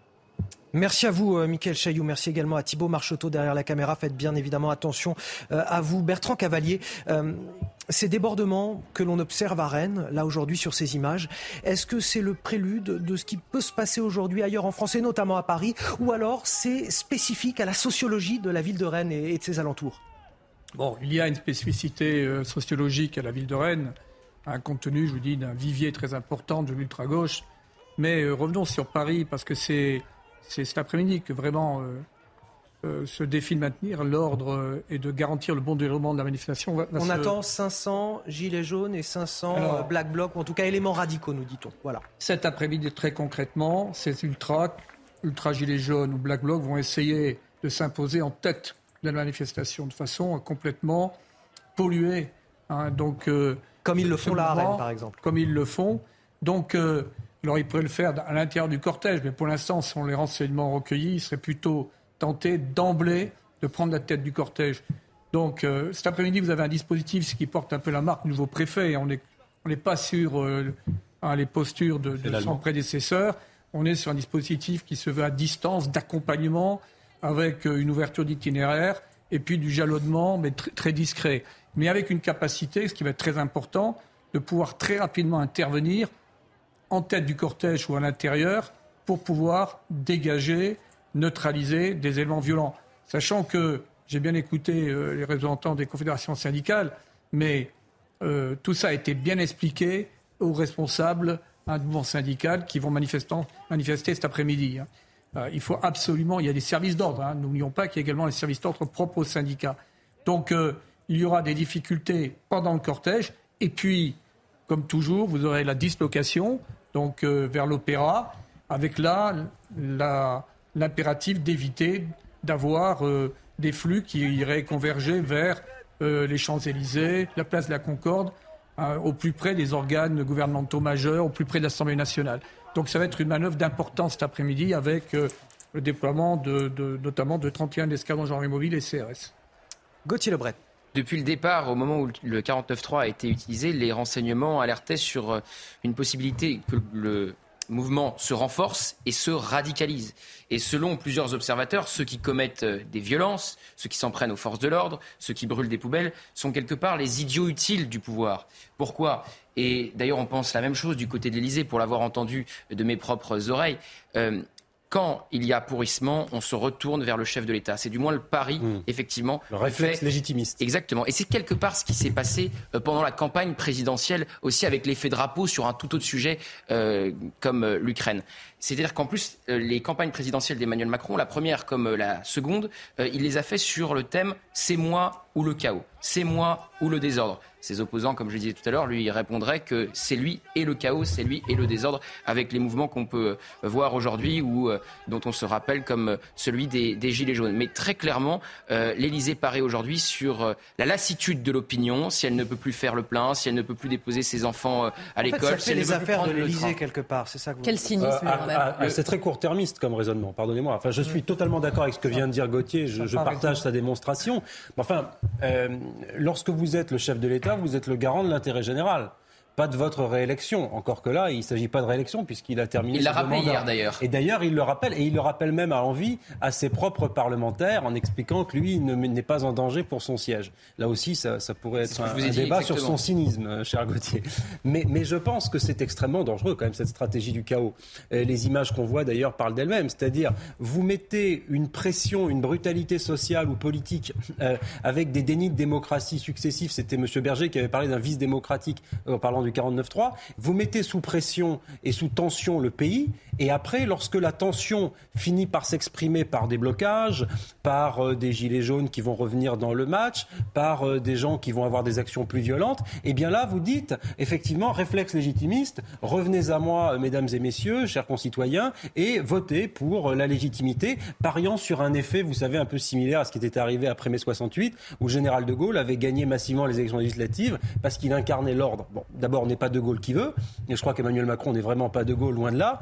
Mais si vous voulez, cette stratégie-là, elle est extrêmement dangereuse. Euh, alors que, je, je, suis désolé de me répéter, la bonne stratégie serait celle de l'entente, de l'écoute, du dialogue social, de l'apaisement. L'apaisement, euh, dans la bouche du président de la République, c'est juste un mot. Je veux apaiser. Oui, mais enfin, comment apaiser si on ne fait pas de référendum, si on ne fait pas de dissolution, si on ne change pas ses ministres, si on ne vient pas euh, au peuple par l'élection On a bien vu qu'il ne voulait pas apaiser. La stratégie de l'interview hier montre très clairement qu'Emmanuel Macron. Pas une stratégie d'apaisement. Voilà, exactement. Absolument pas. Euh, au contraire, même, il clive. Il clive quand il, il sépare la, poule, la, la, poule, la foule du peuple, quand il rappelle le Capitole, quand il rappelle le Brésil et qu'il essaye de faire un, un, grand amalgame de tout ça, même si effectivement on comprend bien quand même, il faut le rappeler, que pour Emmanuel Macron, un manifestant euh, pacifique n'est pas un factieux ou euh, voilà, ou que ce, euh, il ne fait pas d'amalgame entre, mais il entretient l'ambiguïté. En fait, c'est ça. Il entretient autre salle, autre salle, autre ambiance, si je, je puis dire. Je vous propose d'aller du côté de, Marseille, où il y a moins de tension et plus de soleil. On va rejoindre sur place Stéphanie Rouquier si elle nous entend. Stéphanie, de votre côté, comment comment ça se passe à Marseille? Est-ce que c'est toujours voilà calme et bon enfant comme tout à l'heure? Vous nous avez dit bon, c'est pas dans le tempérament des Marseillais, en tout cas depuis le début de cette contestation, euh, d'avoir des heurts et des violences sur place. Oui, effectivement. Et là, après euh, plus de deux heures de marche, le cortège vient d'arriver à la porte d'Aix, le point final de cette manifestation. Et vous le disiez, l'ambiance est toujours euh, très bonne ici. Il n'y a aucune tension. en arrivant ici à la porte d'Aix, eh bien, les slogans repartent de plus belle. Les chansons, les chants aussi de, normalement qui sont réservés dans le vélodrome, le aux armes et qui est scandé sans arrêt ici à la porte d'Aix. Et eh bien ici, donc ces manifestants, ils redoublent de force contre cette réforme des retraites, mais aussi et surtout contre Emmanuel Macron. Il est dans toutes les bouches, il est sur toutes les pancartes. À noter que euh, la euh, CGT vient d'annoncer que ce rassemblement, euh, ils sont plus de 280 000. En revanche, la préfecture de police, ici, c'est toujours le petit jeu des chiffres. La préfecture de police, elle, a annoncé 16 000 manifestants à Marseille aujourd'hui. Merci euh, Stéphanie Rouquier. Merci alors Para qui, qui, vous accompagne. Effectivement, j'allais dire le chiffre de 280 000 manifestants selon la CGT, il est effectivement très marseillais ce chiffre. Hein. On sent que peut-être que le 16 000 aussi. Que voulez-vous dire Anthony je, je, ne sais pas, je ne sais pas. Non, non, c'était amical pour nos amis marseillais, bien évidemment. Euh, pardon, Paul Melun, je vous ai. Non, c'était une plaisanterie. Je disais peut-être que les 16 000 manifestants, ça paraît pas beaucoup, annoncés par la préfecture de police. Il y a peut-être aussi des Marseillais à la préfecture. Oui, oui, voilà. Non, c'est une moyenne entre 16 000 et 280 000. Je veux dire, tant à la préfecture que parmi les manifestants il y a certainement un entre-deux euh, dans, les cortèges. en tout cas, voilà. Mais ça se déroule dans le calme. C'est ce qui compte. Il y a beaucoup de solidarité, il faut quand même le rappeler. Il y a eu le temps des cerises et le temps des gilets jaunes, le retour. Et on espère qu'il n'y aura pas de heurts à Paris non plus, même si euh, nous ne sommes pas dupes et il y aura toujours euh, des infiltrations de Black Bloc. Mais il y a une agrégation de colère, de mécontentement, de résignation, je le dis depuis le départ, qui n'est pas comprise en dehors de ne pas être entendue par la majorité. Et c'est ça qui est détestable et déplorable. Parce que ce qui est en train de se passer, c'est une fracture grandissante dans le pays qui existait déjà depuis plusieurs années. Mais entre-temps, on a eu quand même la Covid, on a eu la guerre en Ukraine, on a toujours la guerre en Ukraine avec les problèmes liés à l'inflation. Et ça va ne faire qu'accroître. Mais, ça, vous évoquez quelque chose qui me paraît central, c'est-à-dire qu'on se centre là, on se focalise sur l'âge des retraites mais il y a des fragilités structurelles aujourd'hui, notamment la baisse du pouvoir d'achat, la paupérisation de certaines des couches populaires, des classes moyennes. Donc il y a dans, notre pays aujourd'hui véritablement euh, un climat qui est de plus en plus préoccupant et qui doit véritablement déboucher sur une mise à plat de tout le système pour mieux répondre aux, attentes de la population. L'âge de la retraite, ce n'est qu'une chose. Et puis quand on parle de, la, quand on parle de l'âge de la retraite, il faut parler également du niveau des pensions, parce que c'est, tout, ça, tout ça est lié. Hein, prendre sa retraite plus tôt, mais avec des niveaux de pension qui s'effondreraient, ne contenterait pas la population et on reviendrait à la case départ. Donc je crois vraiment que l'apaisement aujourd'hui est urgent pour pouvoir véritablement rétablir un dialogue et poser les vraies, les vraies questions aujourd'hui qui, qui, se posent en France. Hein. Gauthier Lebret. Je pense qu'au-delà des chiffres marseillais ou, non, euh, la vraie question c'est est-ce qu'il y aura une hausse, et on voit très clairement que c'est vers ce qu'on se, se, dirige, du mouvement entraîné par le 49-3, par l'interview euh, du chef de l'État qui n'a pas réussi à apaiser euh, les colères et les tensions euh, hier par les petites phrases rapportées. D'ailleurs, c'est très intéressant, si je peux faire une aparté là-dessus, les petites phrases d'Emmanuel Macron qui sortent de l'Élysée alors qu'il s'exprime auprès de ses plus, ses plus proches et auprès des députés de la majorité. Ça montre bien, déjà, on le sait du côté des députés de la majorité, des députés Renaissance, on est sonné par l'utilisation de ce 49.3. 49.3. Certains auraient préféré aller au vote. Et il faut avoir un peu de sens politique pour le savoir, mais franchement, je ne doute pas que les députés et les cadres de la majorité en aient. Ça montre bien donc que même du côté de la majorité, en rapportant auprès des journalistes les petites phrases d'Emmanuel Macron sur la victoire, sur la foule qui n'a pas de légitimité, ils, sont mal à l'aise eux-mêmes. Ils sont mal à l'aise. Voilà, on cherche à nuire au chef de l'État. Très clairement, il y a des députés euh, qui n'ont pas du tout apprécié l'utilisation du 49. Je rappelle juste ces propos et je vous donne la parole tout de suite. La foule n'a pas de légitimité face au peuple qui s'exprime souverain à travers ses élus. Voilà ce que non, dit les parlementaires quand on leur permet de voter. Ce qui est fondamental à comprendre, c'est que les parlementaires, ils retournent dans leur circonscription. Bien sûr. Ils sont au contact.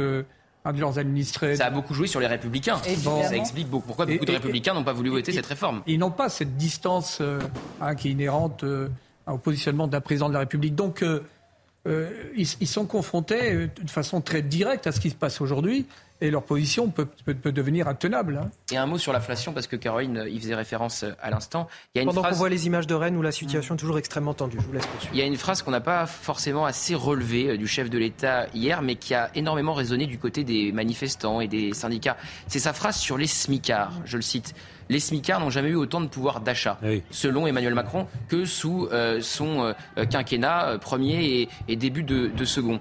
Et alors qu'on rappelle le contexte dans lequel on est, d'une inflation galopante, où les Français ont l'impression justement que leur pouvoir d'achat recule en fonction de l'inflation. Alors oui, il y a eu des aides de l'État, euh, des chèques pour notamment euh, faciliter euh, le plein d'essence et de carburant, mais les Français n'ont pas du tout la sensation de mieux vivre ces dernières semaines et ces derniers mois. Donnent l'impression de mieux savoir que les Français eux-mêmes, bah, ce qu'ils vivent au quotidien. D'où la déconnexion parlementaire. Exactement, c'est le terme que j'allais employer, la déconnexion. Et les marges de manœuvre n'existent plus aujourd'hui, avec un endettement à 3 milliards euh, de.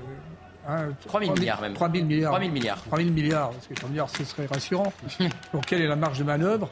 Hein, pour pouvoir s'endetter davantage. Donc euh, compliqué. Hein. le sujet du pouvoir d'achat est absolument central parce que je pense qu'il emporte sur son passage beaucoup de revendications et que peut-être s'il devait y avoir, et c'est en cours à mon avis, convergence des luttes et, en tout cas, si vous voulez, une espèce d'agglomération d'un certain nombre de, contestations euh, autour de ces manifestations, c'est précisément sur ce sujet-là que ça va avoir lieu. Et la déclaration sur le SMIC et sur les SMICards, pardonnez-moi, est, purement irresponsable.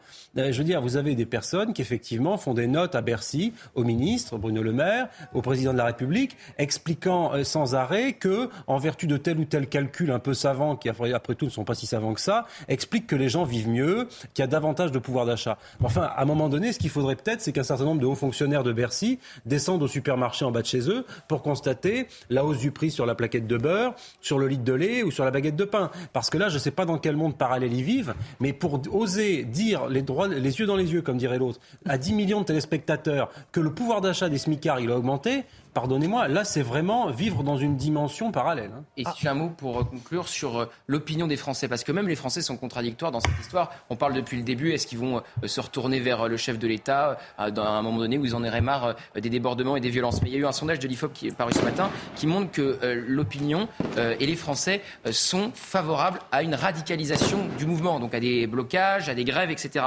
Et dans le même temps, quand on leur demande s'ils soutiennent les réquisitions euh, sur les euh, éboueurs, notamment, euh, comme on a pu le faire ici à CNews auprès de l'Institut CSA, les Français sont favorables aux réquisitions. Donc on voit bien qu'eux aussi sont partagés et ne savent pas forcément comment aussi prendre ce mouvement. Je voudrais qu'on finisse, si vous le voulez bien, par repartir à, Rennes. On observe toujours les images en direct de Thibault Marcheton. On va rejoindre Mickaël Chailloux qui est sur place et qui observe ce qui se passe. On voit désormais des choses brûler. J'imagine que c'est un feu de poubelle, Mickaël Chailloux, qui est en face de vous.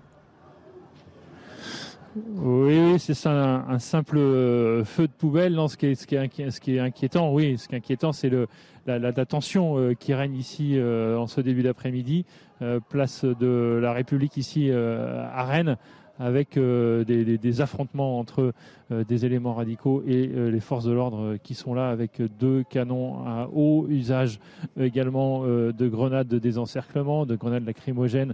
Euh, également, et puis euh, en face euh, des militants radicaux qui sont là avec essentiellement des jets de, projectiles divers divers et variés. on a vu des pavés tout à l'heure. la préfecture a annoncé dans un communiqué des jets d'acide même. Je ne l'ai pas constaté moi-même sur place. Et voilà, on est sur ce moment de tension là, ici, place de la République, par les forces de l'ordre qui ne veulent pas que les manifestants rejoignent le centre-ville. Et là, vous le voyez à l'image, les responsables syndicaux de la CFDT qui s'avancent avec l'intersyndicale devant les éléments radicaux pour se mettre devant les forces de l'ordre, j'imagine. C'est une image très forte puisque on avait dit que souvent ces affrontements étaient liés à des éléments radicaux. Vous voyez là les, les, responsables de, la CFDT qui passent devant les sorts de l'ordre dans ce mouvement euh, qui, veut, qui, veut dire que ben voilà, il, faut, il, faut, il faut arrêter ces, affrontements et que, et que ça se passe euh, plutôt de, de façon euh, plus, plus safe, en tout cas plus, excusez-moi, plutôt voilà, d'une façon beaucoup plus posée, j'ai envie de dire.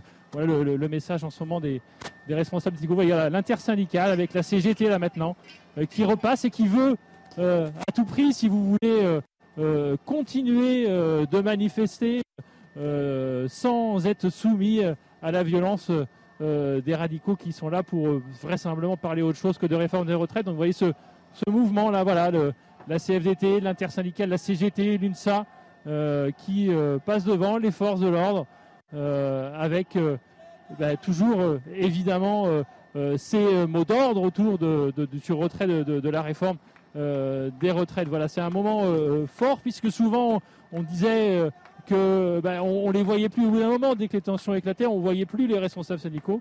Eh bien, écoutez, là, ils ont voulu euh, euh, montrer qu'ils sont là et que euh, ben, viennent eux entre eux, les éléments et les forces de l'ordre pour dire qu'on n'est pas là pour cautionner la violence, mais on est là pour se battre contre cette loi de loi de, réforme des, retraites. Voilà ce qui s'est passé là en, ce moment même là à Rennes, alors que vous le voyez, il y a des des pavés qui sont jetés en ce moment même sur, sur les forces de l'ordre.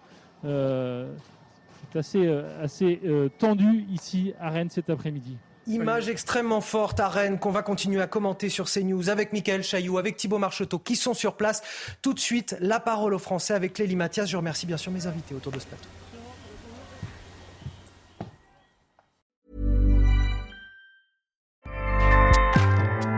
ACAST powers the world's best podcasts. Here's a show that we recommend. This is Roundabout Season 2, and we're back to share more stories from the road and the memories made along the way. We're talking rest stops, if we're stopping to get gas. You will be timed. you will be for sure. Misguided plans. I grew up in the city, so I have like, you know, a healthy fear of real extreme darkness. this was like wilderness. A lot of laughs. Y'all weird, but you, yeah, you, you were different. Like you were real different, bro. I can't really put my finger on it. And so much more. Just goes to show that unexpected yeah. things sometimes are the best when it comes to a road trip. Roundabout Season 2, presented by Nissan, is live now with new episodes rolling out every Thursday. Listen and subscribe wherever you get your podcasts.